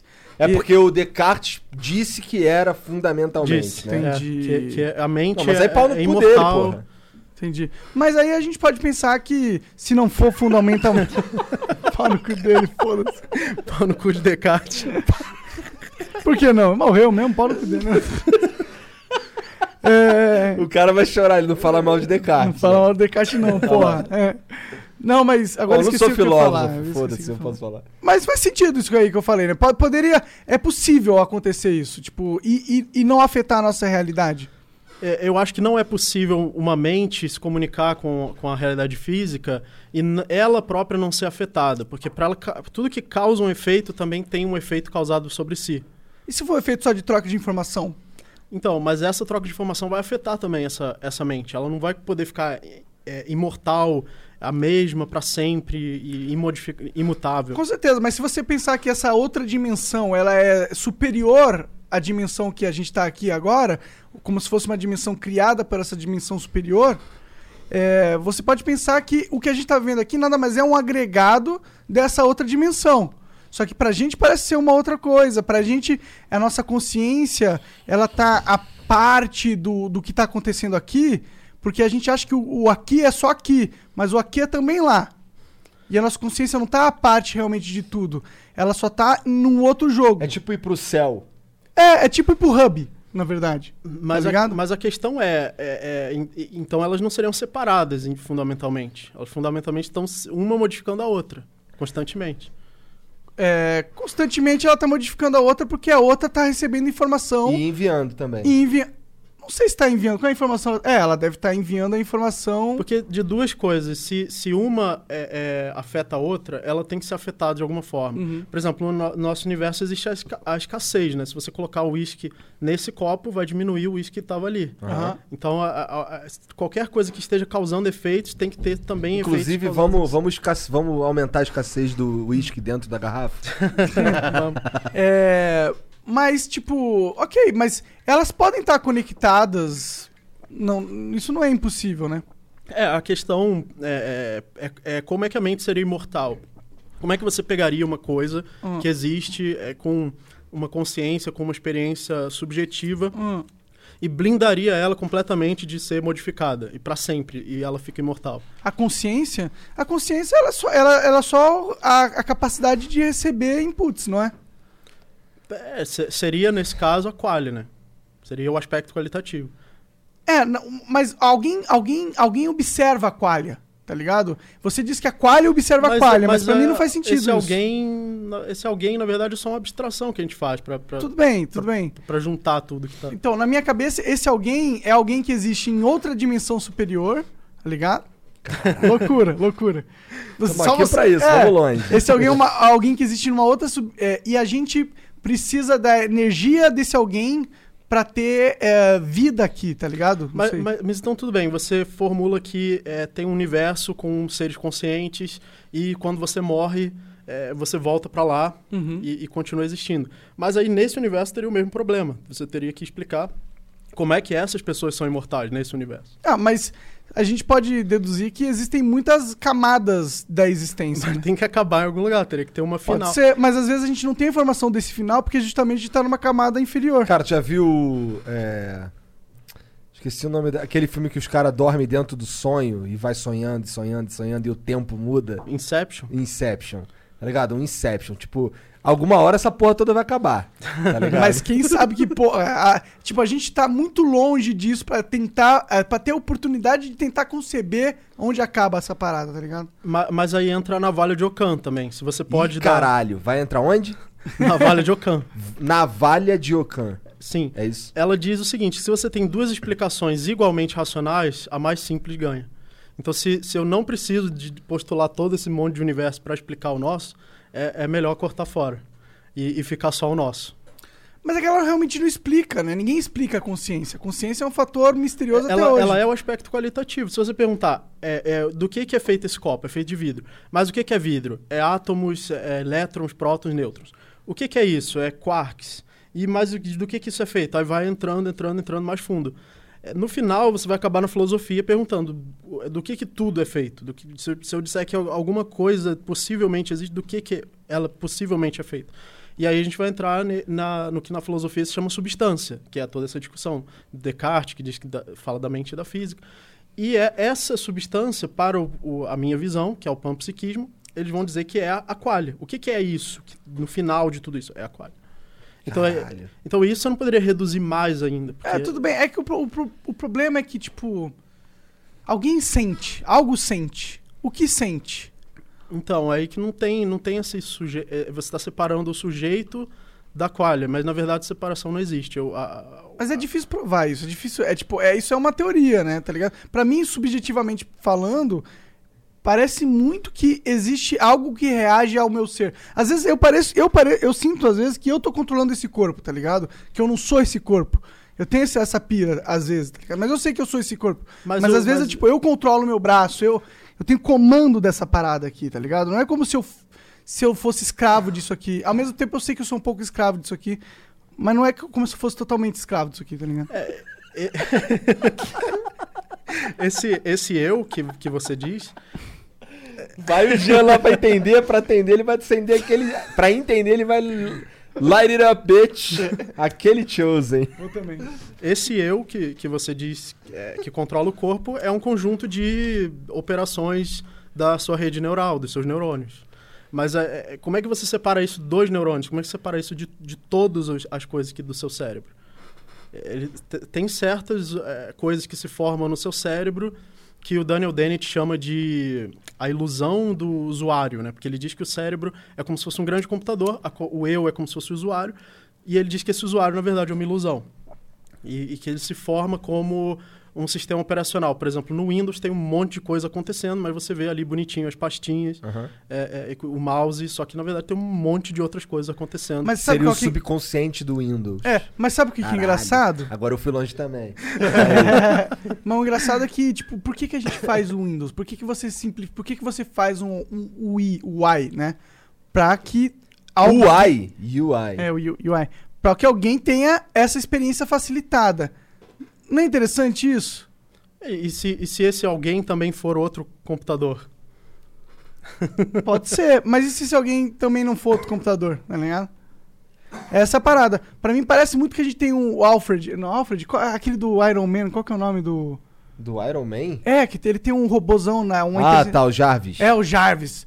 Né? Parece que a gente tem uma Jarvis. né? Todo mundo nasce com uma Jarvis dentro de si, tá ligado? Eu, eu sinto que a, a consciência é tipo uma Jarvis, tá ligado? Não é tão esperta nem tão funcional, mas é tipo uma Jarvis.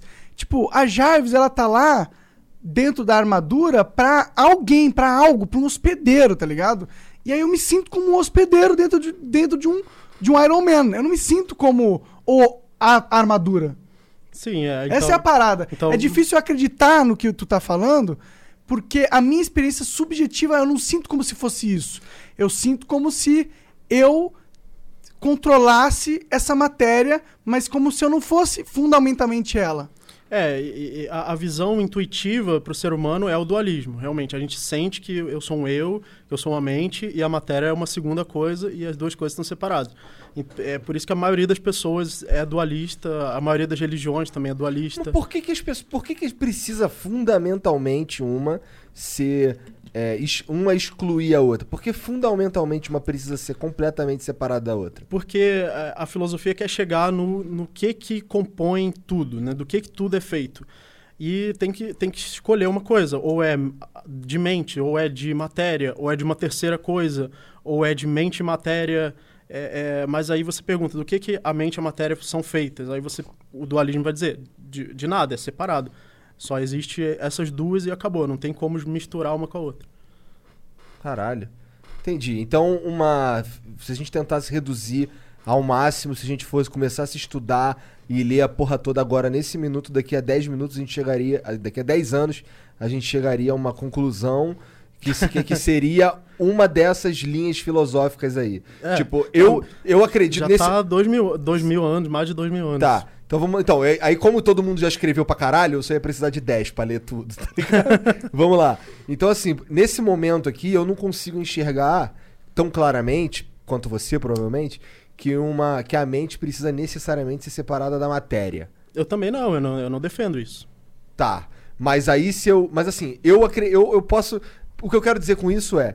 é, Tem a mente e tem a matéria. E tem essas outras linhas aí separadas e tal. Tem a psico. Como é que é? Pan, Panpsiquismo. panpsiquismo. Então, ah, se eu pensar em qualquer interseção entre mente e matéria, é, eu não sou panpsiquista, sou?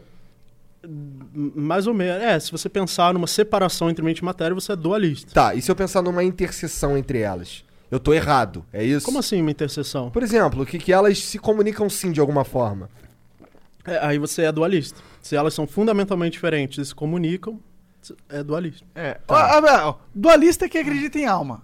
É, basicamente é isso. Eu acredito que, que a mente é, é- talvez não seja imortal, né? Mas na maioria das vezes o dualismo diz que a, que a É mente é, porque, imortal. é porque tu falou aí que o Descartes dizia que uma não interage com a outra. Tipo, não interage. Não, o Descartes diz que interage. Interage. Quem, quem diz que não interage é um outro cara. É tá, o Leibniz. Tá bom, tá bom, entendi. Que é o que você gosta. Dentro do Não. dualismo, Nenhum desses eu gosto. dentro do dualismo tem o cara que admite que elas interajam e tem o cara que admite que elas não interagem. Sim, é. Tá, eu tento, eu tento concordar com, com o Descartes, então. Então não é pau no cu Descartes, não. então são dois são cartesianos. Talvez seja, eu não estudei, né? Ah, cara, é muito mais agradável Caralho, pensar acabei assim, de cara. chamar todo mundo que é cartesiano de burro. não foi isso que eu quis dizer. É que eu não estudei nada, minha primeira reação é ser cartesiano, então. Como você disse, a maioria das pessoas. Cara, É o mais intuitivo. Porra, pensar que matéria e alma não tá separado é pensar que a gente vai morrer e acabar, cara. Eu não quero pensar essa merda, não, mano. Porque se eu pensar essa merda, eu não vou ser uma boa pessoa, velho. tá ligado? Ah, eu, eu não sei. Eu acho que eu acho que não tem nada a ver. Você pode ser uma boa pessoa, não acreditar no eu. Aí você tá sendo ingênuo. Na minha opinião, sim. Por quê? Porque se você. Cara, porque se foda-se, tá ligado? Se foda-se. Então você é o Felipe Neto. Eu Mas, vou- não, eu- mas não é foda-se. Existe o valor moral. Só, só que não Mas existe ele- o eu. O- mas o valor moral é, é foda-se, porque o valor moral ele não tem nada a ver com. Tipo, o valor moral é algo que existe porque as regras são desse jeito. Mas é algo que. Foda-se, porque as regras pode, poderiam ser de outro jeito, as regras só são desse jeito porque aconteceu nesse universo dessa forma. Tá ligado? Então foda-se. Foda-se. Então eu vou fazer o que eu achar que é melhor pra mim. O que é mais benéfico pra mim. Eu vou ter o, o pensamento mais egoísta É possível. o egoísmo. É o que mu- muitos libertários defendem, egoísmo. É, só que se eu realmente for isso, egoísta ao máximo, eu não consigo ser uma boa pessoa também sendo egoísta ao máximo. Mas o, o egoísmo é uma afirmação do, do ego, do eu. Se você eh, nega o eu, você diz que o eu, na verdade, é só uma abstração, é- ele não, não é uma coisa fundamentalmente existente, você também não pode ser fundamentalmente egoísta, porque é uma coisa que Sim, não cara, porque você tem fundamentalmente, funda- fundamentalmente as suas experiências. E fundamentalmente você quer ter as melhores experiências possíveis. Pode ser, Se, se, se mas você pode querer que outras mentes também tenham. Ok, mas isso aí vai ser uma escolha sua que não faz muito sentido, tá ligado? Só faria sentido se você for louco. Porque um- o que mais faz lógica é você pegar e usar o mundo ao seu favor. Todo mundo é sua marionete. Tudo é, é algo pra você ganhar benefício de alguma forma. Porque se tudo foda-se, foda-se, qual- não existe moralidade. Não tem por que eu não tomar a decisão que vai me beneficiar ao máximo, independente de quem eu prejudique. Porque o eu não é imortal? É, porque tudo aí eu isso quero, vou querer ter as melhores experiências, ter uma- o máximo de prazer a todo momento. E aí, a- às custas disso, foda-se os outros. É porque se o eu não é imortal, nada que eu faço nessa vida que é, seja algo que pros outros vai valer a pena pra mim, de certa forma, tá ligado? Por quê? Porque vai acabar. Porque a imortalidade, que- porque a imortalidade tem a ver com o valor do presente. O presente pode ter valor sendo você imortal ou não. A imortalidade tem a ver com o valor do presente, porque se você tem algo além do presente, você tem um, outra dinâmica de jogo no presente. Você tem outras regras, outras, ah, me- outras metas que aparecem pra você, tá ligado? É, quando você tem a, a- o- retira esse, essa, esse posterior e fica só no presente, só no agora, só no você, a única meta que você vai ter é o benefício próprio. Eu não consigo imaginar você querer construir algo além. do benefício próprio. E, e por que, que a imortalidade não te tira isso? Tira isso? O quê? Por que, que a imortalidade impede você de ser egoísta? Não, a mortalidade não impede de ser, ego- de ser egoísta. Ela só dá um motivo maior pra eu não ser. Mas aí você tá sendo egoísta de qualquer forma. Você tá pensando em alguma coisa que você vai ter depois, no- na, na, na eternidade. Só que de uma forma eu sou bom e de uma forma eu sou um filho da puta. Caralho, verídico. Pra mim, é, é do- são dois egoísmos. É um egoísmo do infinito ou... Sim, ou- só que pros outros vão ser dois diferentes egoísmos, eu tenho certeza. Tá ligado? é, Caralho. Aí. Ou pode ter o não egoísmo também. Pode ter o não egoísmo, mas ele não faz sentido lógico É, dentro dessa parada aí, na minha Por, opinião. por exemplo, se eu me sinto bem, se me faz bem ver o outro bem, é um egoísmo que faz bem pros outros também, né? Sim, sim, sim. Por exemplo, eu gosto de ver minha filha rir, tá ligado? Eu gosto, eu sinto prazer em vê-las fe- vê-la feliz, por exemplo. Então é, ela se beneficia do meu egoísmo. É, mas não você é ruim. uma pessoa que acredita em Deus, você é uma pessoa que já tá condicionada a, a sentir algo. Eu não tô pensando em nada quando eu tô querendo ver minha, minha família feliz, pra ser sincero. Tô pensando só que eu gosto muito de vê-los felizes, tá ligado? É tipo, esse é o meu objetivo. É pra isso que eu vim pra cá. É, é, eu não defendo nem o altruísmo nem o egoísmo. Muitos libertários são egoístas, principalmente por causa da Ayn Rand, que é uma pensadora libertária Ah. que defendeu o egoísmo, que diz que é, o altruísmo não pode ser um sistema é, um sistema universalizável, porque se todo mundo só pensar nos outros, é, isso não vai fazer sentido. Então, também o livre mercado é cada pessoa pensando no seu próprio lucro e mesmo pensando no seu próprio lucro produz o que o outro quer, porque vai precisar trocar e, e aí isso gera uma ordem geral. É, nesse sentido, eu acho o egoísmo bom. Mas, por outro lado, eu não acho que o egoísmo possa ser uma, uma regra é, universal, uma coisa para se aplicar sempre, na moral, na ética. É, eu, eu aplico o individualismo só na ética. Quando você tem uma sociedade baseada em indivíduos, esses indivíduos são claramente separados uns dos outros, porque ah, nós evoluímos com o cérebro dentro de um crânio, é, limitado pelo crânio. O nosso cérebro não pode sair se crescendo, se expandindo, se juntando com outro cérebro.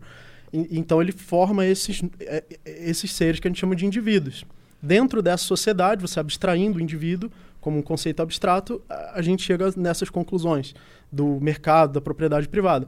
Mas eu não posso dizer metafisicamente que esse indi- indivíduo pegar essa abstração e jogar para a metafísica. Louco. Então eu não sou eu não sou essencialmente individualista. Caralho. Eu tô fazendo força pra entender aqui, pô. Na moralzinha. que a gente já foi longe pra caralho, né, cara? Tipo, você não consegue colocar a propriedade conectada ao indivíduo de nenhuma forma. É isso que você tá falando? Não, dentro de uma sociedade Ah. é, com indivíduos, dentro de um mundo onde, onde a gente, é, onde existem indivíduos, que é o nosso mundo, enquanto a gente for um ser humano, enquanto a gente for homo sapiens, é, o mundo vai ser assim. É, a- a- existe o conflito de, de uso de, de recursos. Por exemplo, se, se eu Porque quiser recursos são escassos. pegar, é, porque recursos são escassos. Se eu quiser pegar esse microfone e levar para minha casa, vai entrar em conflito com não, vocês. tu não vai levar esse microfone. casa. É, pode deixar. Tem não tá três aqui, cara. E um estaco de beisebol mais faca. vai entrar em conflito com vocês que querem o- o conti- usar ele no próximo programa. Então, é, é, pra- como se resolve esse conflito? O único jeito é definindo qual dos indivíduos tem o direito de usar. Tem propriedade. É, se- é, caso contrário, seria impossível se você não, se você não disser qual deles. E, e como se decide qual tem o direito de usar? Pela apropriação original, né? pelo primeiro uso e tal. Aí daí você deduz a propriedade. Entendi. Propriedade, legal, eu gosto disso. Também gosto de propriedade, faz sentido na minha cabeça. É, pra, pra, pra, pra, pra mim parece algo que surge naturalmente sempre, tá ligado? Surge por seleção natural. É, qualquer, qualquer sociedade ia ter conceitos de propriedade surgindo. É algo que surge no primeiro momento que você cria uma sociedade. É, É, eu, porque- eu já vi uns caras também defendendo que quem assegura, que os ANCAPs são muito burro. Porque quem assegura a propriedade privada é naturalmente o Estado. tá ligado? Já vi um cara defendendo O, o Estado, porra. ele assegura a lei e ordem, né? Pelo menos no, no atual momento é o que mantém. O Estado ele é um monopólio da força, né? Por exemplo, se você defender que exista um Estado que não é um monopólio da força, ah, eu quero que exista um governo que cuide da lei, que cuide do que as pessoas podem fazer ou não, é, cuide se você, sei lá, tortura animais. Mas eu não quero que ele tenha um monopólio da força, eu quero que ele com- que se- possa competir livremente com outros governos. Aí isso não é bem um, um Estado, né? Isso é- seria uma, uma empresa privada, seria O algo Estado, então, é definido por. é, Pelo monopólio Pelo da força. monopólio da monopólio força. do uso da força. Ele, é- ele é um monopólio, ele tem o uso da força, ele tem a- a- as leis lá escritas no papel, a capacidade de forçar essas leis pelo uso das armas, pelo uso de, de, de pessoas armadas, e você não tem. Se você quiser fazer a mesma coisa, ah, eu vou fazer um aqui também, vou, também vou fazer umas leis, também vou pessoal, pegar um pessoal armado e vamos competindo. Quem quiser é, entra pro meu, quem quiser entra pro seu, aí você não pode, o Estado vai lá e vai te prender. E vai matar todo mundo. Nossa, eu queria muito abrir uma cidade, Pô, cara. sabe, tu viu que o Akon tá fazendo a Akon City? Sério? Sim, cara. Como? Como assim? Como ele assim? levantou 39 bilhões de reais. O quê? De reais. De tipo, reais? 6 bilhões de dólares, umas paradas assim. tá É ligado? dinheiro pra caralho de qualquer Dinheiro forma. pra caralho. E ele tá fazendo a Akon City lá no Senegal, tá ligado? Caralho, no Senegal? É, com uma. E a moeda de lá vai ser uma criptomoeda A-Coin.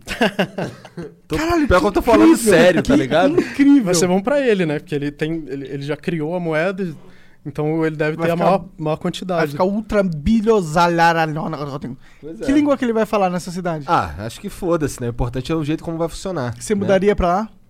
Eu não sei, cara, eu sou cético dessas coisas. Porque quando você faz uma. É como eu disse, né? Eu, eu defendo mais o processo de descentralização, que é um processo de baixo para cima. Quando você faz uma cidade privada, você está dizendo assim: ah, vamos fazer um, um negócio aqui protegido do, do parasita ou protegido do Estado. Mas é, não é um sistema imunológico que, que pegue a sociedade toda de uma vez. Né? Como, por exemplo, a criptomoeda em geral, se você pegar não essa criptomoeda específica ou não o Bitcoin, mas a- o conceito geral de criptomoedas, ele vai crescendo por seleção natural e, e daqui a pouco o Estado não consegue controlar mais o dinheiro. É um sistema imunológico. Agora, você fazer uma cidade privada, você pode viver nessa cidade privada, mas o Estado pode chegar lá. E aí? É, é, você está aqui no meu território, que aconteceu já, tinha a Liberland, né, que parece que era lá na Croácia. O Estado chegou lá e pegou tudo. Ah, é? Falou, esse território aqui é do Estado, o que, que vocês estão fazendo aqui? Vai todo mundo embora. Entendi. Por isso que o, ca- o cara fez aonde? Não, Você falou? parece que lá no Senegal. Senegal. é- Eles têm aprovação? Cara, pois é. Jean, dá uma olhada aí ver se eu tô falando merda mesmo. Não, Senegal. É, isso mesmo. É isso? Exatamente isso que você falou. É. Eu preciso mijar. Então, e aí parece que o governo senegalês meio que deixou ele fazer a parada lá, tá ligado? Mas nada impede, de fato, do ele mudar de ideia, eu imagino. Ou um burocrata daqui a 10 anos votar contra essa porra e querer tomar. É, né? pode ser. Tem, tem várias alternativas aí. Pode ser que o governo esteja lucrando alguma coisa com isso. É, ou pode ser que o governo vai ter alguma atuação lá dentro, ou que ele vai pagar alguma coisa para o governo. É, de qualquer forma, se fosse uma coisa totalmente privada, provavelmente ia entrar em conflito com o Estado. O Estado ia falar: bom, não estou ganhando nada disso, não estou recebendo nenhum imposto, vocês estão aí é, é, fazendo livre mercado, e, e o que, que eu ganho com isso? Né? E o Estado pode chegar lá e falar: ah, não, agora vocês vão ter que me pagar imposto. Aí fudeu, aí quebrou a porra toda, né? É, é, precisa haver uma solução é, descentralizada, uma solução que não esteja num lugar. Tipo, é tipo tomar Red Pill. É tipo no Matrix lá você acordar e ver, caralho, isso daqui é tudo uma merda. Tipo, imagina, vamos lá, eu entro nessa, aí o Jean entra nessa, aí tu entra nessa, aí o- todo esse quarteirão entra nessa, e a gente vai assim, todo mundo entrando nessa, até que, to, to- que a maioria percebe que isso é tudo uma merda. É, é isso que tu acha que vai acontecer? É, então aí seria a defesa de, da- das ideias, né? De, das ideias se espalharem. De, por exemplo, há 100 anos atrás a gente não tinha nem libertarianismo, nem existia. Ninguém nem tinha pensado isso, né? nenhuma pessoa individual. E, tipo, é muito recente, né? A, a ideia seria isso se espalhar para as pessoas, mas mesmo assim haveria o Estado lá. Mesmo que todo mundo, se todo mundo reconhecesse que o Estado é ruim, concordo que isso provavelmente diminuiria o Estado. Porque agora você estaria todo mundo puto. Hoje em dia todo mundo. Imagina todo mundo votar nulo, por exemplo. Qual é a resposta do Estado pra isso? Eu, eu não acho, eu não acho que votar nulo seja uma coisa libertária, porque imagina se todo mundo votar nulo, é, eu, eu acho mais libertário o voto aleatório, tipo, joga um dado e vota no que caiu. Só não votar. Melhor. Ou não ir, né? É, se todo mundo não comparecer às urnas. Aí. É, isso é, uma, isso é uma coisa interessante pra se pensar. Não tinha É. pensado nisso. Se todo mundo não comparecer às urnas, po- pode. Caralho, esse seria o melhor boicote ever. Imagina a gente fala, mano, pau no cu de Aécio e Dilma. Ninguém vai pras urnas, aí, tipo, os caras vão contar, tem três votos, assim, tá ligado? Só o deles, né? Só o dos candidatos. Tem- E, e vai contar, né? Vai ser, ah, ganhou a democracia. Ah, não vai contar, meu irmão. não vai contar. Se isso acontecer realmente, aí é Civil War, né? Se os caras contar, tá ligado? Ah, tá, contamos aqui dois votos pra Dilma. É a Dilma, tá ligado? Ma- e- Mas depois disso vai ter que se juntar o o pessoal com armas e dizer, eu sou o novo Estado. é, Esse ou- é o problema, né? Alguém sempre vai querer ser a merda do Estado. e, e as pessoas vão precisar de um jeito de se defender disso. Como é que eu impeço que o Estado te- tenha, tenha controle da minha vida? É, e aí isso vai precisar ou de das pessoas se armarem, né? Ou, ou do armamento, ou seja, da distribuição de poder. E elas serem autossuficientes também. Como assim? Cara, se cada um tiver a sua própria é, produção de comida e energia. Ah, eu e não, o- eu não acredito nisso não, porque, porque isso não é econômico. Você- se, to- se você tivesse que produzir, por exemplo, tem um biscoito traquinas. Se você Hum. tivesse que fazer o seu próprio biscoito traquinas, você ia passar 30 anos. Ah, mas você pode ter uns painéis ficar- solares. É, isso sim. Tipo, dá- daria pra tipo, a gente não ter mais dependência energética do Estado. Aí já começa a mudar uma parada. Sim, Aí sim. já não tem. é, poderia ter alimenta, é, tipo, cada um aprender a fazer a sua horta, já não tem mais dependência alimentícia, já é outra parada. Isso é mais difícil, pra ser sincero. É, Mas já é outra parada. o ideal, é, em, muitas áreas, o ideal é produção em massa, né? Eu eu não, eu não defendo isso, que você, que você não dependa da produção em massa, porque essa produção pode ser privada também, né? Pode- hoje em dia, são grandes corporações, elas acabam tendo ligação com o Estado, grandes corporações acabam querendo destruir o pequeno concorrente. É, mas, mas o que eu defendo fundamentalmente né, não é nem as ideias, né? Ah, você acha que as ideias vão acabar com o Estado? N- não acho nem que seja isso. Eu acho que é a tecnologia, que é com sistemas é, descentralizadores que se tornem um novo sistema imunológico. Por exemplo, as criptomoedas. Hoje em dia o Estado imprime não sei quantos trilhões, não sei quantos bilhões. É, agora ele deu é, auxílio, quarentena, sei lá, Aham. para as pessoas e imprimiu mais uma porrada. Ah, mas o Estado está imprimindo e está desvalorizando dinheiro. Quem guardou dinheiro agora perdeu o valor, porque quanto mais você imprime dinheiro, menos ele vale. Agora, se as criptomoedas eh, crescerem e tomarem o lugar do dinheiro estatal, agora não tem mais nada que o Estado possa fazer. Como é que ele vai imprimir criptomoeda? Não pode, ela é protegida por criptografia. Eh, eu quero criar mais bitcoins. Não pode? Não dá. Eu quero de- deletar o Bitcoin. Não dá também. Não ah, tá, o Estado vai inventar uma, um jeito. Ele não tá Aí ele vai nenhum. começar a vender regalias aí para os cidadãos. Ah, você matou alguém? É, você me dá uns 400 milhões, sai da cadeia. não, nós não teria mais controle sobre o dinheiro. Ou, ou, ou, por exemplo, armas. É, o Estado desarma as pessoas, mas e se todo mundo tiver uma impressora 3D em casa?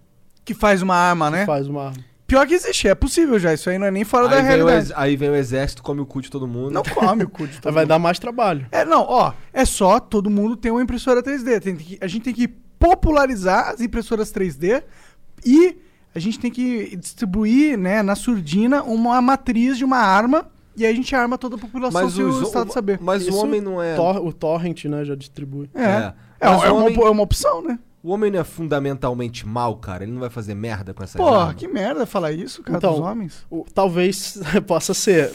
É, Eu não, eu não vou defender que não, que, que o homem é mau, que o homem é bom. O que, que É, você acredita? Você acredita em alguma coisa? Que o Ah, qual- que, que você acha que é a natureza do homem? Eu não acho que todo ser humano é bom e também não acho que todo ser humano é Mas mau. fundamentalmente, quando um bebê nasce, Quando o bebê nasce, ele é inocente, né? Não... Eu- não acho que ele seja bom, porque ele não tá pensando assim, ah, que, como eu vou ajudar os outros. É, ele só também tá não- pensando em comer. Eu- É, chorar. e eu cagar. pessoalmente acredito na neutralidade do ser. Eu acho que é todo mundo neutro inicialmente, e aí você vai construindo a sua carga. É, eu acho. Eu, eu também tendo mais a isso, mais ao neutro do que dizer que o ser humano é bom ou mal. A- Mas o, o, os Tá bom, a nossa sociedade não formou a, cara, a maioria de homens maus, ou não? Tal, talvez. Não, a- não é a maioria, porque se a gente tivesse má. formado a maioria. tô jogando aqui, irmão. Tô falando que é, ou não é. Não, tudo bem, mas é que se a gente tivesse formado a maioria do- de homens maus, a sociedade teria colapsado, porra. Não teria, a gente não teria Verdade. perdurado, né, tanto tempo. É, e a- Será? Porque a gente tem o monopólio da força lá segurando que os homens maus vão ficar em xeque, ou não? Não, eles são Ou os eles homens maus, né? porra. Ou eles estão lá. É, eles são os homens maus, caralho. Na verdade, é surpreendente tanto de homem bom que é, viveu e se tornou forte o suficiente pra existir o Estado e não dominar todos nós. Né? Eu acho que é o seguinte, é é- é- eu tendo mais a pensar que o ser humano é, é neutro moralmente e o mecanismo no qual ele está inserido incentiva ele para um lado ou para o outro. Que Por é o exemplo, que faz mais sentido. É, se, se o que está te incentivando é entrar no Estado e, e, e fo- usar a força contra os outros e ganhar dinheiro do imposto, Aí fudeu, tu se corrompe e vira um filho da puta. Você- Vira um político. algumas pessoas tendem para lá, viram político. E- Ou se o mercado está te é, incentivando a produzir uma coisa que outra pessoa quer, e você vai ter que pensar, pô, eu tenho que produzir um negócio que vai ter um custo é, econômico, que vai me dar lucro e que ainda vai agradar o consumidor. Aí você vai pensar na forma mais eficiente de produzir aquele negócio, que dá o mínimo custo possível. Aí o mercado te torna bom, mesmo que você seja, que no, no fundo você está pensando, ah, eu vou lucrar, eu vou me dar bem, foda-se os outros, mesmo que você esteja Mas pensando- foda-se, né? Porque você tá fazendo algo que é bom pro, Pra sociedade. Pra, sociedade. Porque o mercado é justamente isso. Ele mede a demanda e a demanda da sociedade hum, tende a ser algo bom pra ela, né? O, o mercado vai meio que te forçar, mesmo que você seja um, um cara, um psicopata. Se bem que um psicopata pode chegar num ponto, né, de fazer o mal só, por, só pelo Só mal. porque ele quer, né? Aham. Ma- Mas ele vai te forçar, ó, se você quer ganhar alguma coisa, você vai ter que oferecer alguma coisa que os outros valorizam. Você vai ter que trocar. E aí isso é naturalmente bom. Isso é bom pra sociedade, pras pessoas em, como um todo. Aí eu É. acho maravilhoso, cara. Pra mim, o capitalismo é incrível. Eu amo o capitalismo. Eu amo individualidade. Eu amo essa parada de, mano, quer uma parada? Vai lá e faz. E tamo aqui, tá todo mundo querendo fazer uma parada também. Se você quiser fazer algo que vai me ajudar a fazer algo que eu quero fazer, eu te ajudo também. É, mas gosto o disso, problema tá é que hoje em dia não- as pessoas simplesmente não têm as mesmas oportunidades. Então isso não é, não é verdade. Cara, ela não é verdade, mas ao mesmo tempo ela poderia ser muito verdade. Ela poderia ser muito verdade, mas se, aí alguém precisa se querer. o Estado só deixasse quem quer, quem Tá. tem a oportunidade, criar as oportunidades, tá ligado? Porque a gente ia criar as oportunidades rapi- rapidão, cara. Imagina se não tivesse o Estado no nosso peso. A gente agora tem é, o Estado no nosso, sei lá. Nas nossas costas, enchendo É. o saco. A gente tem agora, sei lá, quatro pessoas que trabalham com a gente no Flow. A gente poderia ter 30 pessoas no Flow. E isso poderia ser para vários outros também empresários ou, né? E é o Estado impedindo que a, felicidade atinja e a oportunidade chegue a quem não chega. É, o, o Estado pode impedir as primeiras oportunidades dessa pessoa que não tem oportunidade. Para sua primeira oportunidade de entrar no mercado, tá- tem a barreira que é o Estado, que vai dizer: ah, não, mas o salário está baixo demais, então não pode. É, que é a lei do salário mínimo, que, que poderia ser chamada de lei do salário zero, porque todos os salários abaixo do mínimo viram zero, e todos acima continuam iguais. Então você só impede que a pessoa suba os primeiros degraus da escada para entrar no mercado. Faz sentido. É o argumento deles é que você também impede que as pessoas trabalhem de forma escrava ou aceitem negócios muito ruins. Ma- Mas, por- então por que todos os salários não são o mínimo? Porque se isso fosse verdade, se, se a pessoa abaixasse o máximo possível, só, só ia ter salário mínimo. Todo mundo ia trabalhar com salário mínimo. Mas tem sa- salários acima, porque a pessoa pensa, ah, eu quero alguém que trabalhe para mim, mas eu, mas eu quero... Mas aquele cara ali também quer, aquele também quer, aquele também quer, aquele também quer. Então eu preciso ter uma vantagem competitiva aqui. Isso, No meu caso é um salário melhor. Isso, quero uma pessoa qualificada, que- quero é, uma- um, um empregado aqui melhor do que o que trabalha lá na outra empresa, quero puxar os melhores para mim, aí aumenta o salário. É, na minha opinião, o salário mínimo é mais uma medida do Estado pra meio que fingir que tá fazendo algo pra, pela população, pra assegurar que todo mundo tem uma vida digna, mas na verdade é só um paliativo que não realmente faz nada. Tá Ah, aprendendo. Sim, atrapalha. É, ele atrapalha, né? Pior, ele piora, né? É tipo, você vai achar que a gente tá fazendo algo pra você, mas na verdade a gente vai estar te fudendo.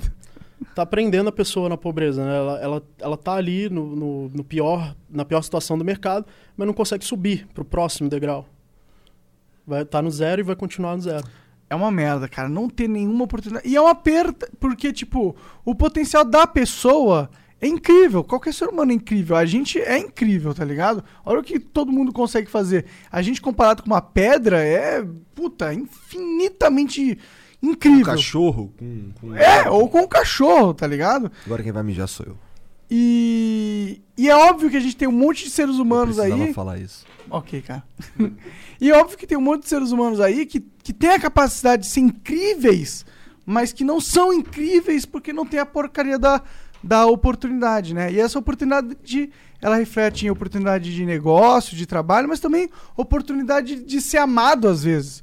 Às vezes o a mãe dela, ou dele, ou do pai, tava numa condição de pobreza tão grande que não teve capacidade de dar um, um, um apoio emocional ao filho. E aí, foda-se, você quer especializar ele no mercado de trabalho, mas ele não tem o apoio emocional que ele devia ter tido no começo, que foi causado por uma uma distorção no, no âmbito econômico que também que foi causado pelo Estado, né? É, a, a pobreza sempre existiu. Desde a antiguidade, o ser humano era miserável. O- as pessoas morriam de fome, morriam de infecção, morriam é, comidas por um predador. O, o, o mercado, ele traz uma oportunidade de você sair da pobreza. Porque a pobreza já é natural, você já, a humanidade inteira já nasceu pobre.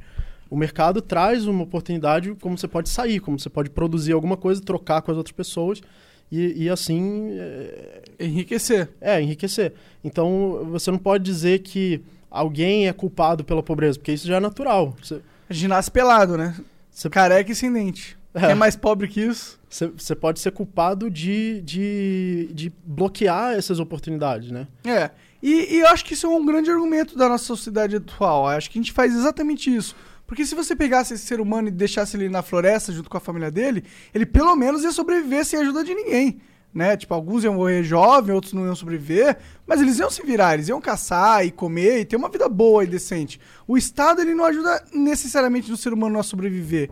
Ele, em teoria, é algo necessário pra gente ter uma vida superior, né? É, o, o, o que eu acho que é inferior, na verdade. Eu acho que o, o mercado traz a, a vida superior. Porque o mercado permite que você. É, é, eu poderia produzir meu próprio trigo, meu próprio. ter meu próprio gado, é, ter árvores frutíferas, depois colher isso tudo, depois fabricar lá é, carne, pão. Mas eu prefiro ir no mercado comprar, porque é mais econômico. Tem uma produção mais. é, concentrada. E eu Meu- posso ter mais opções e por aí vai. em vez de eu ficar passar o tempo da minha vida plantando trigo, criando gado, eu prefiro ir numa fábrica, trabalhar lá o tempo, ganhar o dinheiro e com isso eu compro tudo. É mais econômico para mim. Então, eh, esse, eh, esse emprego está dando uma vida melhor para o trabalhador. E depois desse emprego, ah, ganha experiência, posso partir, partir para outro maior. Cara, mas ó, quem produz é que é o dono da parada, entendeu? Os meios de produção, os donos dos meios de produção são todos os filhos da puta, certo? Por quê? Porque eles exploram o trabalhador. Tô zoando, cara. o cara tá me levando mó a sério. É, né? ele tá, tipo, Mas eu, eu queria um já dia conversar- preparando os contra-argumentos. Um dia, um dia eu realmente queria conversar com uma pessoa marxista mesmo pra saber como é que funcionaria essa parada na mente deles. Porque assim, eu não sou o cara que vai ficar rindo do cara que é marxista, tá ligado? Eu queria entender legal mesmo, porque assim, é completamente diferente do que eu penso, o que esses caras pensam. Tipo, eles, eles, eles falam umas paradas que pra mim faz sentido. Mas eu não sei se é porque eu conversei com os marxistas de merda, ou eu queria ouvir o que, que um marxista mesmo tem pra Posso falar. dar uma opinião de marxista? Eu quero que vocês analisem. Eu acho que todo cara que é filho de um milionário devia ter um dinheiro máximo que ele podia herdar, assim. Como assim? Como assim? Um dinheiro máximo, assim, que ele podia herdar. o resto lá. faz o quê? O resto você pega e distribui igualmente entre todo mundo da população, assim. Manda um cheque, faz um cheque e o dinheiro cai na conta de todo mundo, assim. puf. Primeiro que para você ter isso, você teria que já ter um monopólio da força com todo o controle capaz de, de Ah, já a temos, força já fazer temos, isso. já temos. E- e, além disso, esse monopólio da força é controlado exatamente pelos bilionários, né, que são É, esse é o problema. exatamente eles que controlam o monopólio da força. E vamos dizer, mesmo que não existisse, que isso fosse um consenso, isso me desestimularia a acumular riqueza. É, se de- desestimularia acumular riqueza, e o acúmulo de riqueza é o, o que permite você produzir, por exemplo, uma fábrica. É, eu ia só parar. Vai- Já tenho o que eu tenho aqui, isso aqui, daqui, os- mais do que isso, vão dividir mesmo? Pau no cu então do resto aí, foda-se. Por- porque você pensa assim, ah, ah, mas você pode ter um pensamento de querer agregar à sociedade mais do que a sua própria progenie. Ah, não, se você- você, eu não, e se vou você tem uma casa. sociedade. tá ligado? ok, ok, mas isso não é o pensamento de um empreendedor, né? Porra, mas pra que que vale eu, eu, empre... eu fazer, eu ser um cara, me fuder, lidar com coisas e problemas diários Mas aí você tá falando que na medida do. de, de- quando o ser humano atingir uma- um nível de tecnologia onde existir uma fartura plena e ninguém precisar necessariamente trabalhar, a gente vai só parar de fazer as coisas importantes pra, pra humanidade. É. é, o- é o que chamam de pós-escassez. Eu vou ficar só sentado aqui trocando ideia o resto da minha Você acha vida. que isso vai acontecer? Eu não acho. Eu acho que os seres humanos eles têm algo dentro de si que eles querem ver algo novo acontecendo. Aí eu vou dedicar meu tempo a ver algo novo acontecendo, não a... Exatamente. Mas algo novo acontecendo é muito difícil quando muitas coisas já aconteceram. E aí, quando você quer ver algo realmente novo acontecendo, você precisa fazer algo realmente difícil acontecer. E pra isso, meu irmão, aí a gente tá vivendo, a gente tá fazendo algo realmente legal acontecer. A gente tá A gente Porra. precisa chegar na pós-escassez. Se- pra- Você, você diz a mente é, tem o seu potencial criativo, ela quer colocar isso mais longe do que Mais já longe, chegou. ela- É, porque hoje em dia eu só penso em sobreviver e fazer o melhor a e esqueci- acumular. A escassez ela não estimula o, o potencial criativo, A na gente minha já opinião. tem o PlayStation 5, mas eu quero o PlayStation 6, mas eu quero Sim. mais ainda. E quando a gente tiver é, recursos plenos, a gente vai querer. Ó, beleza, temos recursos plenos, agora então o jogo é quem consegue, com recursos plenos, avançar ao máximo da tecnologia que tem aqui, ou da arte, ou da ciência, ou do, do, do, do cinema. Eu tá acho ligado? que vai ser um momento de mais um passo rumo à singularidade. Sim, é. No, no, no- no futuro, né, o que pode acontecer é as máquinas substituírem todos os seres humanos. E tem muita gente que acha que isso é ruim, porque aí as pessoas vão perder o emprego e, a- e as máquinas vão entrar no lugar. E mas por outro lado, quando a- acontece isso, as mentes humanas ficam livres para o seu potencial criativo, porque eu já não preciso mais é, trabalhar com o meu corpo, porque as máquinas já estão fazendo tudo. Exatamente. Isso deixa minha mente livre, agora eu posso criar, fazer o que só a minha mente pode fazer. Mas o Igor acredita que se isso acontecer, a gente vai só vagamundear por aí. Não disse isso, eu disse Você que falou eu exatamente disse que isso. assim, ó, se eu tiver que produzir uísque, tem que produzir uísque pra caralho. Aí agora quando eu cheguei no limite que agora todo todo o dinheiro que eu receber da minha produção de uísque, ele vai ser depois que eu morrer, ou caralho, meu minhas filhas vão herdar é, só até um limite. Então eu não quero mais produzir uísque. Eu já tenho dinheiro suficiente eu fazer, para eu que, que, que vai ser o limite lá que as minhas filhas vão herdar. Então agora eu vou me dedicar a fazer outra coisa, uma coisa que eu, sei lá, que eu nunca fiz. Ah, beleza, mas isso é meio ótimo, não é? Aí você vai querer é, é, alguma coisa a mais. É, eu tenho Uhum. todo esse dinheiro, o que, que eu faço com isso? Ah, vou comprar um carro caro, vou comprar uma mansão. é, ou, ou- Ou investir em outros negócios, né? ou então você pensa assim, eu gosto de música, então vou pegar um músico que eu gosto e doar pra ele, fazer mais música. Ou pegar um artista Ah, que eu não é gosto. necessariamente ruim isso aí que você tá Não, propondo. é muito bom. Eu acho que a gente tem que. Tipo, a gente vive na escassez porque a gente não tem o que fazer. Porque a gente chegou aqui e tava tudo escasso. Mas o melhor seria a gente não ter escassez, tá ligado? O melhor seria que ninguém tivesse que trabalhar Ou- de verdade, trabalhar pra sobreviver. Tá, mas alguém continua pre- preci- alguém precisa continuar fazendo uísque, só que não, não vai ser eu. Alguém que vai fazer o o cara que vai fazer o uísque nessa situação é o cara que ama o uísque. É o cara que quer fazer o melhor uísque do cara.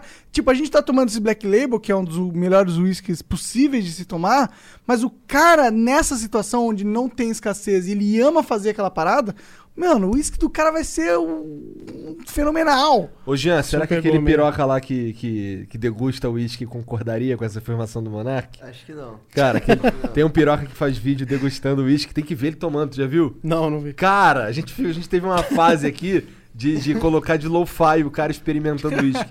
Ele bota na boca, aí faz um bochecho, aí, aí ele engole, aí ele começa a falar todos os sabores que ele sentiu no uísque, como é que esse uísque desceu pela garganta dele, se foi oleoso, se foi não sei o que. Depois ele bota um pouquinho d'água pra simular o gelo, aí ele toma de novo. Aí ele cheira primeiro, esqueci. Primeiro ele gira assim, aí cheira, fala tudo que tem no aroma, não é, Jean? Muito louco, cara, muito louco. E aí, porra, eu não sei se eles con- concordariam que o. É porque assim, esses caras, eles investem, tipo, milhares de reais numa garrafa. Tá ligado? Uma garrafa dessa custa o quê? Uns 500 quanto? Quanto custa essa porra? Não, isso aí custa 100. Ah, é? Sério? É tão barato assim? É. Ah, te dei moral demais, então. tô brincando, tô brincando. É, Ma- Mas, tipo, a escassez é uma coisa que não tem como parar de existir, porque ela é intrínseca da, da física, ela é intrínseca do universo. Agora, o, que, o problema realmente, é- o que vai existir não é pós-escassez, mas é pós-trabalho repetitivo. O problema é o trabalho repetitivo, onde você está pegando todos os seus bilhões de neurônios para mexer uma maquininha. Parece uma parada, tipo, você tá subutilizando aquela ferramenta. O humano, né? É, que, que você, na verdade, só precisa do seu braço e de um conjunto de instruções para fazer. Você não precisa do cérebro inteiro, com 2 bilhões de neurônios, que podia estar estudando um assunto mais complexo, podia estar fazendo, pintando um quadro. Então, se, quando a gente já atinge esse estágio aí, o que sobra é o quê? É arte, é ciência e entretenimento. É, o que sobra seriam trabalhos criativos, né? Sobra robótica, sobra inteligência Então, artificial, ciência, programação. Ciência, ciência, tudo isso aí Programação não é necessariamente ciência, né? é ciência. Precisa estudar ou não, falando merda. É, programação é uma coisa que mexe com lógica, matemática, é uma... É uma, É uma ciência, programação é uma pronto. ciência. Mas não é ciência, não é tipo. É, não é laboratório, né? Sei lá. Você ah, pode... vai se fuder, Monark, porra. Eu Tem- sei, porra. Tem teste também, né? Você pode testar qual é o programa que deu mais certo. Eu posso mandar esse fuder, né? Tá. Pode, cara, claro que pode. Ma- Mas a Não inteligência... vai, Vai ter, se fuder, não vai pô. ter nunca. né? ele não, você pode me mandar me fuder, não ele, pô. Diga, a, vai. A, a inteligência artificial é uma ciência também, porque você é, só fazendo o modelo matemático você não vai saber o resultado dele, você tem que testar. Você tem que botar ele para funcionar, ver o que, o que, o que aconteceu. É, Boa, aí, viu? Ele defendeu muito mais. Muito Porra. melhor. Mas ele falou o que eu falei, só que eu sou, eu sou um, um- Sei lá, cara, comparado a ele, eu sou um, um macaco. Ah, não, pô, peraí. Calma aí, cara, deixa eu fazer, puxar o saco do cara, acabei de mandar ele se fuder. Tá bom, tá certo. É melhor, é melhor, é melhor. E hoje em dia tem jogo de inteligência artificial. Que, é, tem um RPG é, mestrado pela inteligência artificial. Que legal, cara, não sabia. Tem, tem. Caralho, isso Caralho. facilita muito a minha vida, eu queria ter um troço desse. Será Tem, que dá pra comprar isso? Não, tem, tem de graça no celular. É um, é um app, AI Dungeon. Ah, é? É. E aí quando você sai, você completa a dungeon, Não, tipo, você, você começa o jogo e, e a inteligência artificial vai falando o que é que tá acontecendo. Aham. E você age, fala com os outros personagens. Cara, que da hora! Ela tá eu quero foda. jogar isso agora, mano. Qual que é? AI Dungeon. É, e tem qualquer iPhone? é- Tem, eu tenho, tem no celular. Caralho, que da hora, mano. Eu queria criar um jogo meio nessa vibe, mano. Eu queria criar um MMORPG que tem uma inteligência artificial que se adapta ao player e tá tentando matar o player. E o player tá tentando matar a inteligência artificial. Tem isso também. Você pode programar ela pra tentar te matar. Eu já fiz isso. Aí eu publiquei o, o cenário, que você, você pode criar cenários e publicar, as outras pessoas jogam. Aí eu criei um cenário e coloquei a memória assim, é, mate o player, é, coloca, joga um monte de orc em cima do player. É tipo, é, o sistema que usa é parecido com D&D, imagina. Pode ser qualquer coisa, pode ser é, é medieval, fantasia, futurístico. E, e você pode até não jogar um jogo, você pode conversar com a inteligência artificial sobre outra coisa, é, sobre algum assunto, mas, é, mas ela. Porque ela vai aprendendo com você, ela vê o que, que você fala e vai falando, se adaptando ao que você está falando. Sim, sim. Caralho, louco. Louco. Caralho, já quero ver essa porra agora, muito foda. É muito foda. Louco demais. Ma- Mas ela ainda, como ela ainda não é super desenvolvida, é, acontecem várias coisas engraçadas, né? Tipo o quê?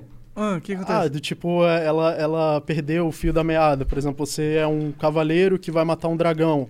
É, eu vi isso, na, na verdade, no YouTube, né? Porque eles fizeram umas lives jogando esse jogo. Ah. Aí o dragão pousou no seu ombro, ou seja, daqui a agora ele virou um mini dragão. E aí vo- você pegou na pata dele e saiu voando e tal. Mas eles estão aperfeiçoando. Tipo, desde seis meses pra cá ela já melhorou muito. Ela já ficou mais inteligente, com mais memória. Essa parada, né, mano? é- Deve estar rolando agora no mundo um bilhão de PC rodando um bilhão de inteligência artificial que tá grindando informação, data, metadado, né? Cara, eu fiquei sabendo uma parada muito louca, É, meu. ele- eles usam os dados do, do- de quem tá jogando pra colocar de volta no, na inteligência artificial pra ela aprender mais com os jogadores e ficar melhor Sim. ainda. Cara, eu tava vendo que, tipo, um perfil do Facebook, pro Facebook, ele vende às vezes por mi- milhares de dólares, tá ligado? O, o, o, o data, o data, né, que eles chamam. O data do perfil. Hoje em dia, tipo, é, informação, data, é muito valioso, mano. Muito valioso. Tá ligado? Sabe quando sai esse Face App da vida e aí todo mundo começa a fazer um monte de carinha? É, né? O cara pega, coleta todas as informações, ele compila num database e vende pra uma porrada de empresa, tá ligado? E ganha uma fortuna. O app é grátis, mas a quantidade de data que você deu pro cara. Pô, não é grátis não, mano. Vou te falar que eu comprei o Face App. Caralho, tu comprou o Face Eu tenho duas filhas, cara. Eu tenho duas filhas. Elas gostam Caralho, de ficar botando maquiagem no Face App. Ô, mas é incrível essa, esse Face App, né, mano? Esse negócio de envelhecer, de não sei o que, esses algoritmos que eles. Nossa, muito foda. Que deve ter sido projetado com inteligência artificial, inclusive. Sim, é inteligência artificial. Eles treinaram ela pra identificar é, o que, que é uma pessoa velha, o que, que é uma pessoa jovem. E aí ela vai treinando, tipo, ela vai fazendo tentativa e erro e, e- e adaptando a rede neural. É igual, é um aprendizado. Eu imagino que é assim que o ser humano aprende também. E daqui a pouco ela consegue, se você pedir, é, coloca a pessoa mais velha, ela consegue deixar a pessoa mais velha com o que ela aprendeu. Sabe o que eu fico pensando, fico pirando? Que a inteligência artificial geral vai surgir quando a gente juntar todo esse monte de inteligência artificial que a gente tá criando e colocando pra rodar, tá ligado? Pra aprender uma parada. A gente vai compilar um, um sistema que absorve todas as informações, compilar ele junto, tá ligado? E, de- ro- e rodar outra parada. de forma descentralizada. Porque tem o, o risco disso virar um novo Estado, né? Aham. Uma super inteligência Verdade. artificial e, e, essa, e ela virar um novo Estado. E aí fudeu, né? É, aí teria que ser descentralizado, teria que ter um, um- O que, que- que a gente poderia fazer contra o Estado numa situação como essa? Fudeu. numa situação de uma super inteligência artificial. O Estado já era. Na verdade, a inteligência artificial vai matar o Estado e virar o novo Estado. Então, né? e aí? ela e aí? pode virar um novo Estado. E aí? Aí E aí fudeu, né? Aí fudeu. Tem- Se acontecer isso, fudeu. Não tem como. Não tem, so- tem solução. A- a- uma das soluções seria você criar uma rede criptografada de inteligência artificial. Você fazer tipo um Bitcoin, só que em vez de ser uma moeda, é, uma- é inteligência artificial. Cada computador tem uma conta, e, é, é, cada computador trabalha ou minera para outro computador, mas é, e, e paga para isso, né? Ou você paga para usar poder computacional, ou você usa o seu computador que está livre para minerar. E, e assim elas vão competindo umas com as outras e não se centralizam, né? Entendi. Ah, seria o ideal, né, mano? Acho que tudo centralizado é ruim.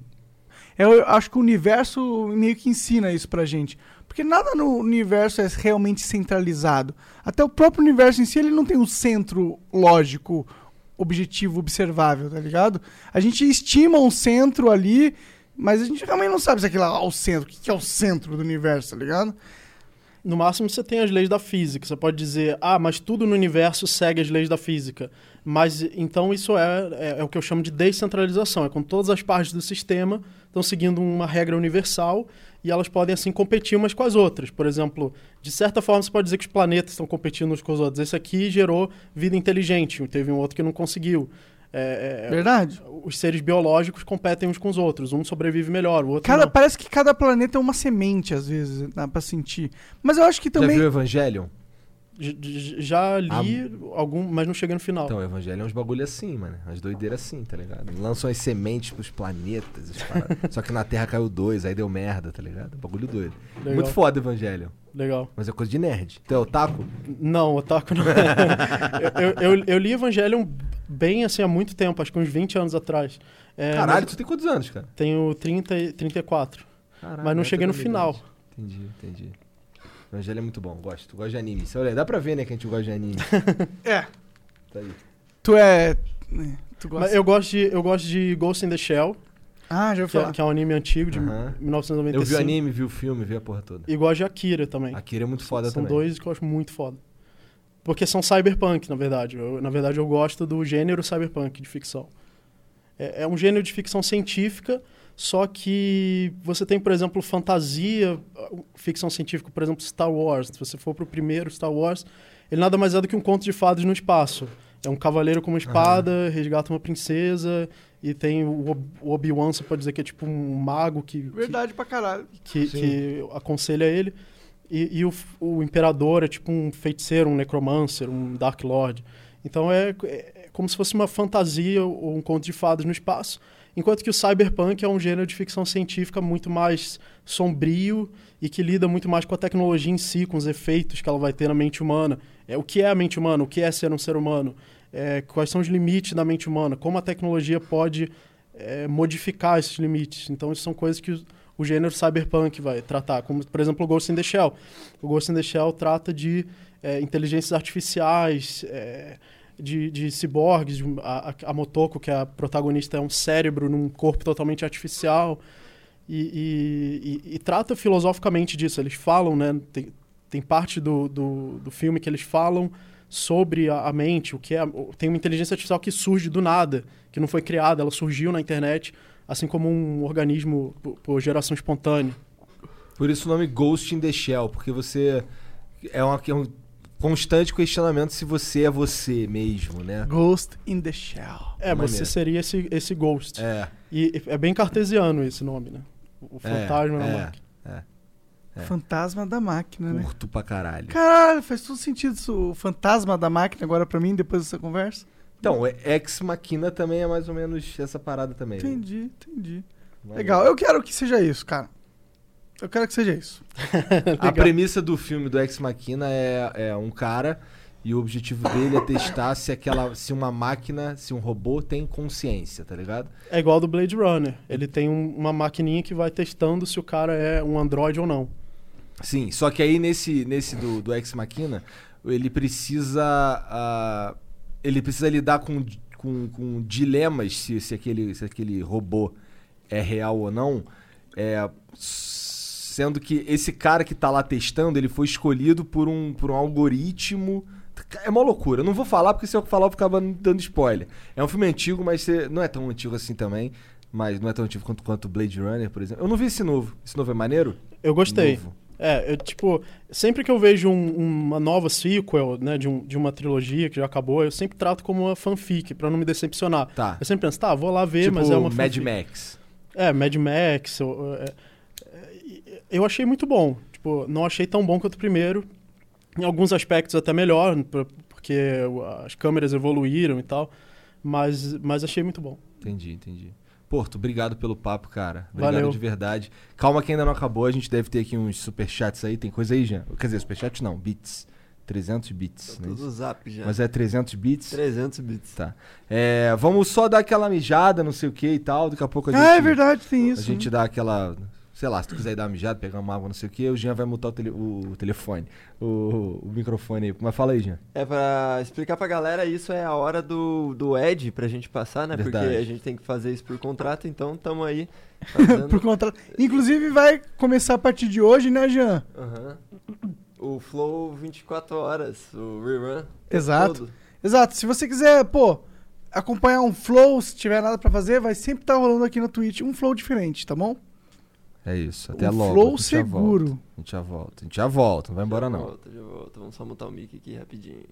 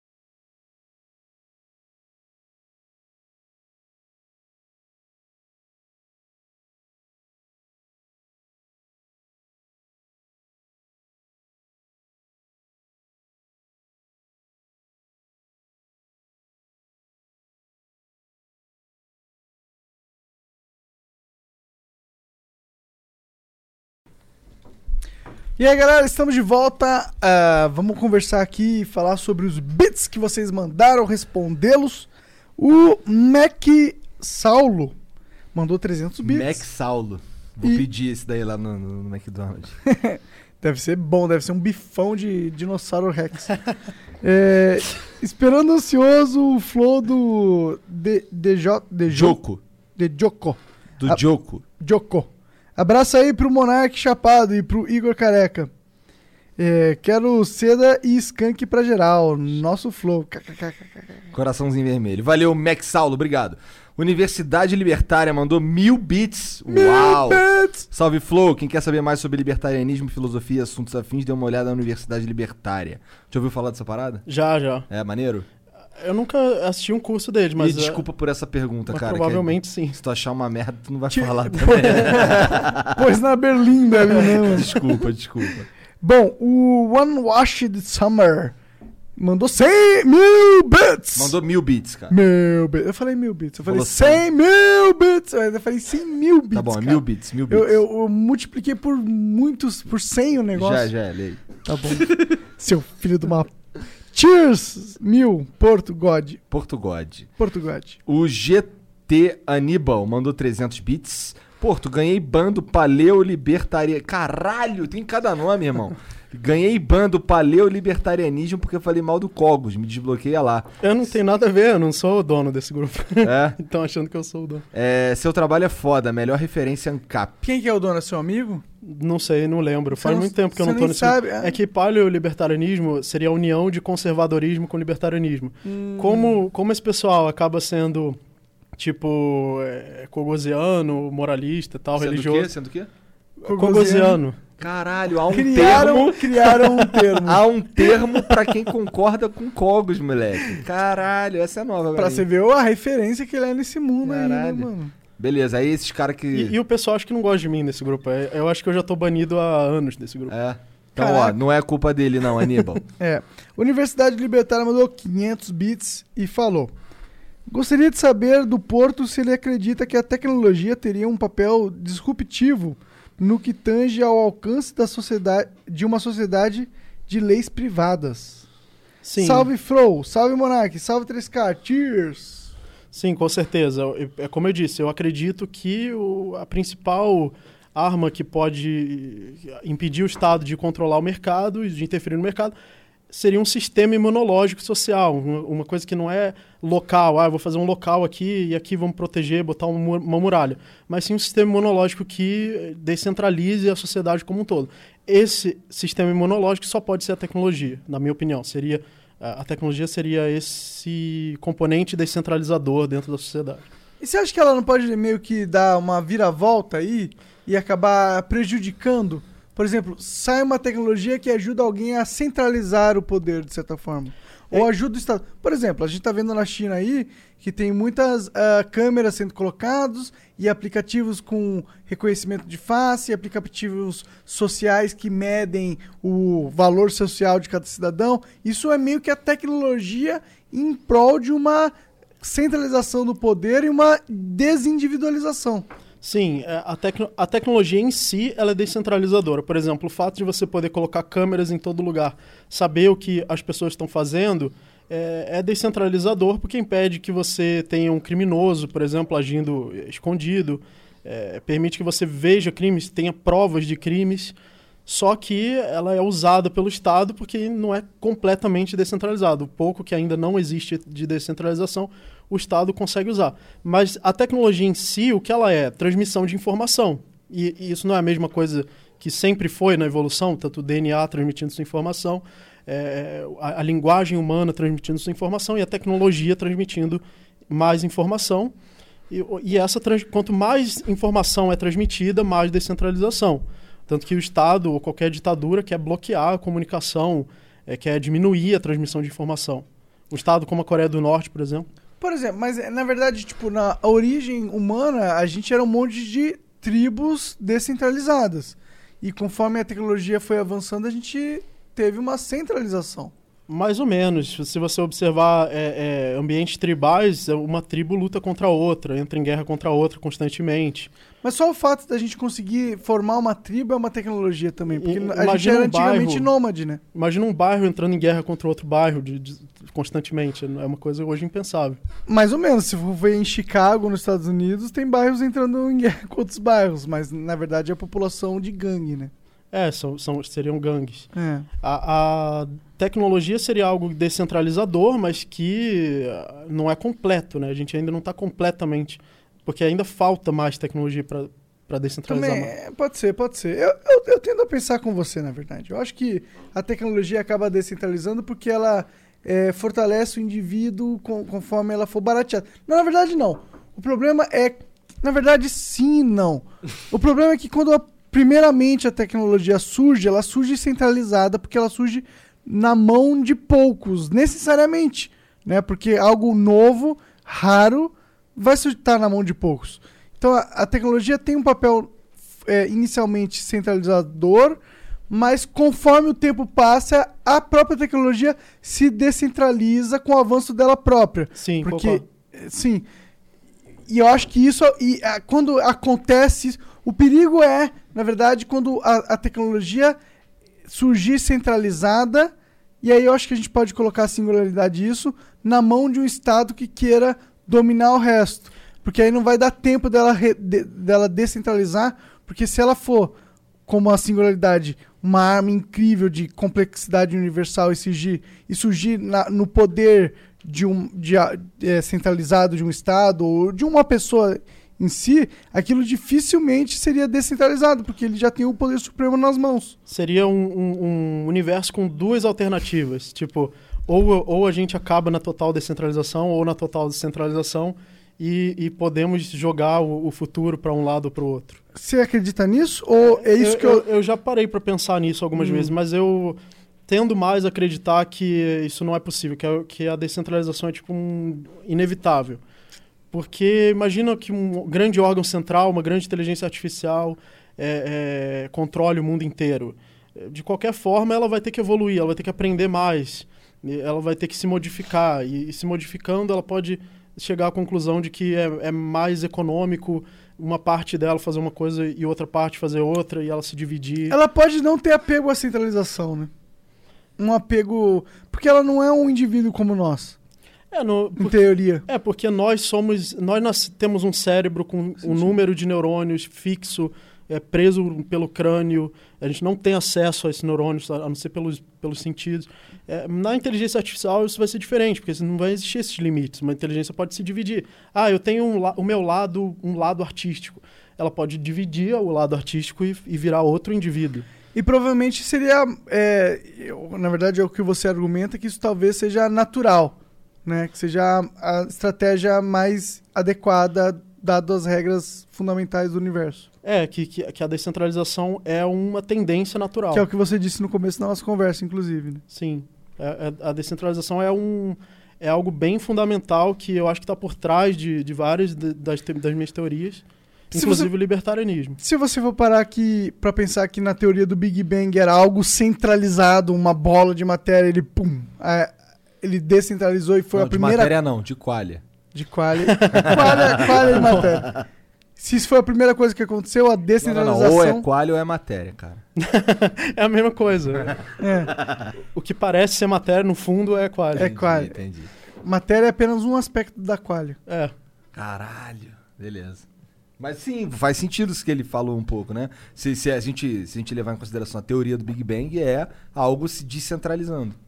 Ou não? Ou fomos longe demais? É, Eu não, eu não sei, porque aí você tem que explicar o que é esse fenômeno do Big Bang.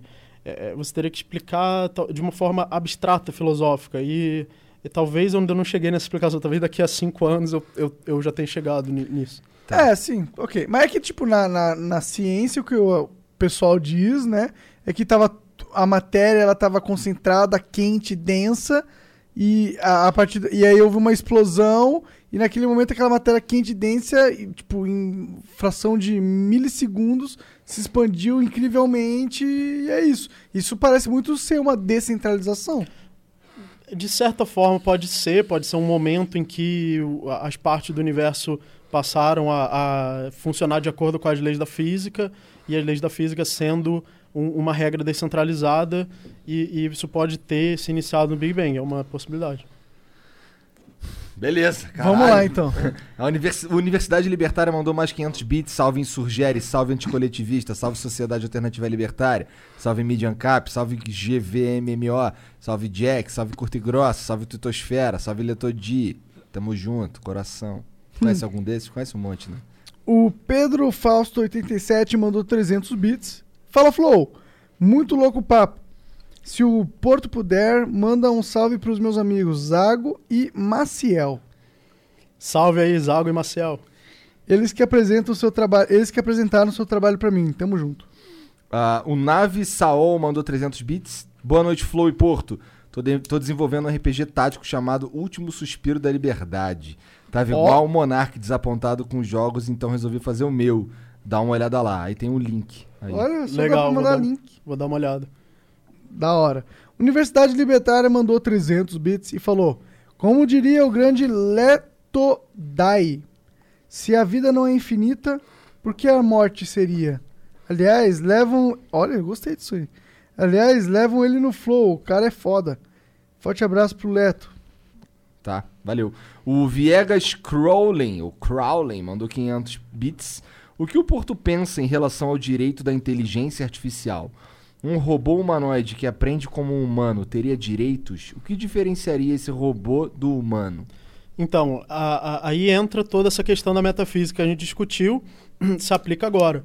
Se o panpsiquismo for verdadeiro, e uma inteligência artificial tem a mesma a inteligência que nós temos, e ela é composta de qualia, então ela é consciente, é um indivíduo tanto quanto nós. Mas se você for dualista, e se você acreditar que, por exemplo, Deus eh, colocou a alma na, na nossa cabeça, ou que alguma especificidade química eh, eh, do cérebro trouxe a alma ou a mente, e essa especificidade pode não estar no robô, e então ele pode não ser um indivíduo, ele pode ser o, o que um zumbi filo- filosófico. Então, é, é por isso que é tão importante essa discussão metafísica, porque dependendo qual lado você, você defender, vai mudar coisas como se robôs Se têm tem direito. direito ou não. É. Caralho, loucura. Bom, eu, eu gosto da ideia que eles tenham direito. Então talvez eu tenda mais pro teu lado. Caralho, agora eu fiquei com, com Você acha que os robôs têm direitos? Cara, eu acho que se ele atingir um ponto que ele se comporta como um ser humano e, e- todas as ações dele são é, parecidas com as nossas e as decisões também se parecem com as nossas em Mas a gente só, faria, só se a gente programasse alguém pra imitar, um robô pra imitar um humano, né? É, o, o AI Dungeon, né, aquele negócio de RPG, ele é mais ou menos assim, né? Ele, ele aprendeu muito a, a falar e a se comunicar com humanos, né? Então, se alguém, se algum cientista programar um robô pra parecer um humano e imitar um humano, esse, esse robô tem alma? Faz Não disse que ele tinha alma, porra. Disse que ele tinha que ele poderia ter direitos. Mas quem tem direito é quem tem alma, mano. Quem não tem alma é a pedra. A pedra não tem direito, porra. O concreto não tem direito, esse ar-condicionado não tem direito Mas- mas- o, o- como- o- como um você gato sabe? tem alma? Como você Hã? sabe o que tem ou não tem? Alma? Como você, é, como você sabe se uma coisa tem ou não tem alma? Ah, pra, pra ser sincero, eu não sei. Mas é, o, Então que vai tá tomar no seu cu, o porra. que tá vivo, eu suponho que tem alma. Então uma, uma árvore tem alma. Eu suponho que tem um tipo de alma. Então a árvore tem direito. Tem o direito, a árvore tem o direito. A gente não pode só simplesmente desmatar todas as árvores do planeta porque a gente quer. Não faz, não- a gente não tem esse direito. Não, a gente Árvore- não faz isso porque não é estrategicamente inteligente. É verdade, a árvore não tem direito porra nenhuma. Não a árvore- eu não sei se a árvore não tem alma, não. Eu acho que a árvore não tem alma porra nenhuma, pra ser sincero. Mas Não, os é que assim, eu gatos tô dizendo têm. assim, se tivesse- Os gatos têm alma nessa porra, tô Tá, te falando. se tivesse um, se tivesse um robô sentado aí capaz de desenvolver essa conversa que a gente teve e ele fosse mais complexo do que apenas essa conversa aqui, a ponto de ter vontades, a ponto de ter é, pensamento crítico e de empatia, acho que empatia talvez seja o meu ponto mais importante aí. é, eu acho que ele podia ter direitos. É, Eu defendo que sim. É, é, quando eu era dualista, eu não defenderia isso, porque eu ia pensar, tudo bem, ele já tem toda a inteligência, toda a capacidade de, de, de funcionar igual um ser humano. Mas e a mente? Mas e a qualia? Co- Como é que eu sei que isso está ali dentro? É, com- quando você é, concorda com o panpsiquismo, isso é, essa- isso é fácil de resolver. Ah, ele tem tudo, já, a qualia já está ali dentro, então pronto. Então ele é consciente, então ele tem direitos. É, caralho, agora fudeu. Agora eu sou dualista ou eu sou panpsiquista? é panpsiquista? É. Tá, caralho, não sei. Eu sou dualista porque panpsiquista me leva ao niilismo. Bom, é isso. Porto, obrigado pela moral. Vamos marcar de novo. Tu falou que tem Beleza. mais um monte de coisa pra falar. Mora Tem. perto, 15 minutos. Mora perto, é fácil. Aí, pode marcar uns extra flow aqui do nada, né? Pô, vamos falar de umas viagens loucas? Sim. Chama o Porto lá. Próxima vez que né, tiver um- uma descoberta de um novo, sei lá. Ah, quando a gente tiver afim. Eu tava pensando no. é, os caras descobriram com aquele acelerador de partícula. Qual que foi a nova partícula que eles descobriram que existia? O Higgs boson. Quando, com- a Essa gente- já faz um tempo, né? já faz um tempo. Foda-se, eu mas só é- falei. a verdade eles- é que eu só falei merda mesmo. Eles falaram Cara- que é, que é a partícula deu- de Deus, né? É. Mas é o, o nome do livro que o cara ia lançar pra, pra anunciar essa partícula era The Goddamn Particle, a maldita partícula. aí foi o editor que tirou o Goddamn, botou God. Sério? Foi- é, aí ficou a partícula Deus. Caralho, que merda incrível, não acredito nisso. Porque eles tentavam achar essa merda durante muito tempo, não era? Aham. E ela era que provava o peso da matéria, um negócio assim, eu não sei. Não sei também. Interessante pra caralho. Bom, mas enfim. Obrigado, Porto. Valeu pela Valeu, moral. obrigado. Obrigado, Porto. Vamos fazer isso mais vezes. Obrigado você que tá Inclusive, assistindo. galera, vai no link na descrição se você estiver Na no descrição- YouTube. É, no YouTube, tá? Lembrem de pôr aí, editores. É, hoje eu não sei quem que põe, é você que põe? Aham, eu sempre ponho, eu não sei porque você fala, tipo, lembro. É só pra lembrar, é só pra lembrar. É, põe o, O cara link. tá fazendo lá, tá upando o bagulho e já bota, né, É, pô? tá escrito convidado, eu substituo e coloco o link. Boa. Sobe escrito convidado. Então vai estar lá o link do, do Alexandre, vai lá pro no canal dele ver as teorias malucas dele lá. Valeu. E... Tu vende curso também, né? Tem curso de filosofia que é, é semanal. Tipo, você entra, é, se torna membro do canal, você já, já tem acesso. Entendi. Pelo YouTube mesmo? Sim. Que da hora. Mas eu tô fazendo agora um segundo, só que eu, eu não tô conseguindo colocar no YouTube, porque o YouTube só tem uma área pra membros. Eu quero fazer uma separada e ele não deixa. Tu precisa de uma plataforma. É, Olha eu aí, preciso ó. de outra Nós estamos desenvolvendo a plataforma, vamos te vender pra você. Afinal, Legal. né? Sabe como é que é, né? Livre mercado. é isso, gente. Obrigado aí todo mundo que assistiu. Obrigado pelos subs aí. Chegamos no 5? No quê? No, grau 5 lá Chegamos, do. passamos cento e poucos por cento. assim. Caralho, obrigado Ah, demais. é, sim. Obrigado pela moral aí, vocês. Obrigado também todo mundo do Apoia-se. E a Twitch, que é a nossa patrocinadora, e a EasyTlag, que é a nossa patrocinadora também. É, lembrando que quem a gente. Os patrocinadores que vocês já ouviram a gente falar e a gente não tá falando, adivinha por quê? Acertou. É, e não quer dizer que eles não possam voltar também, É, né? é. Cada, ó, o mundo dos negócios é assim. É, contrato, funciona. Tá no contrato, estamos fazendo. Não tá no contrato, não estamos fazendo. e Parou é de isso. funcionar, ninguém quer mais o contrato, a gente só elimina o contrato. É isso. É, a gente é um negócio aqui, não vamos ser é, ingênuos. Tá bom? Um beijo, obrigado pela moral aí de sempre. Até a próxima. Tchau. Se você é um fadinha, vai deixando logo o seu joinha. Iha! Porque pareceu um vídeo de você sabia isso. Eu sei.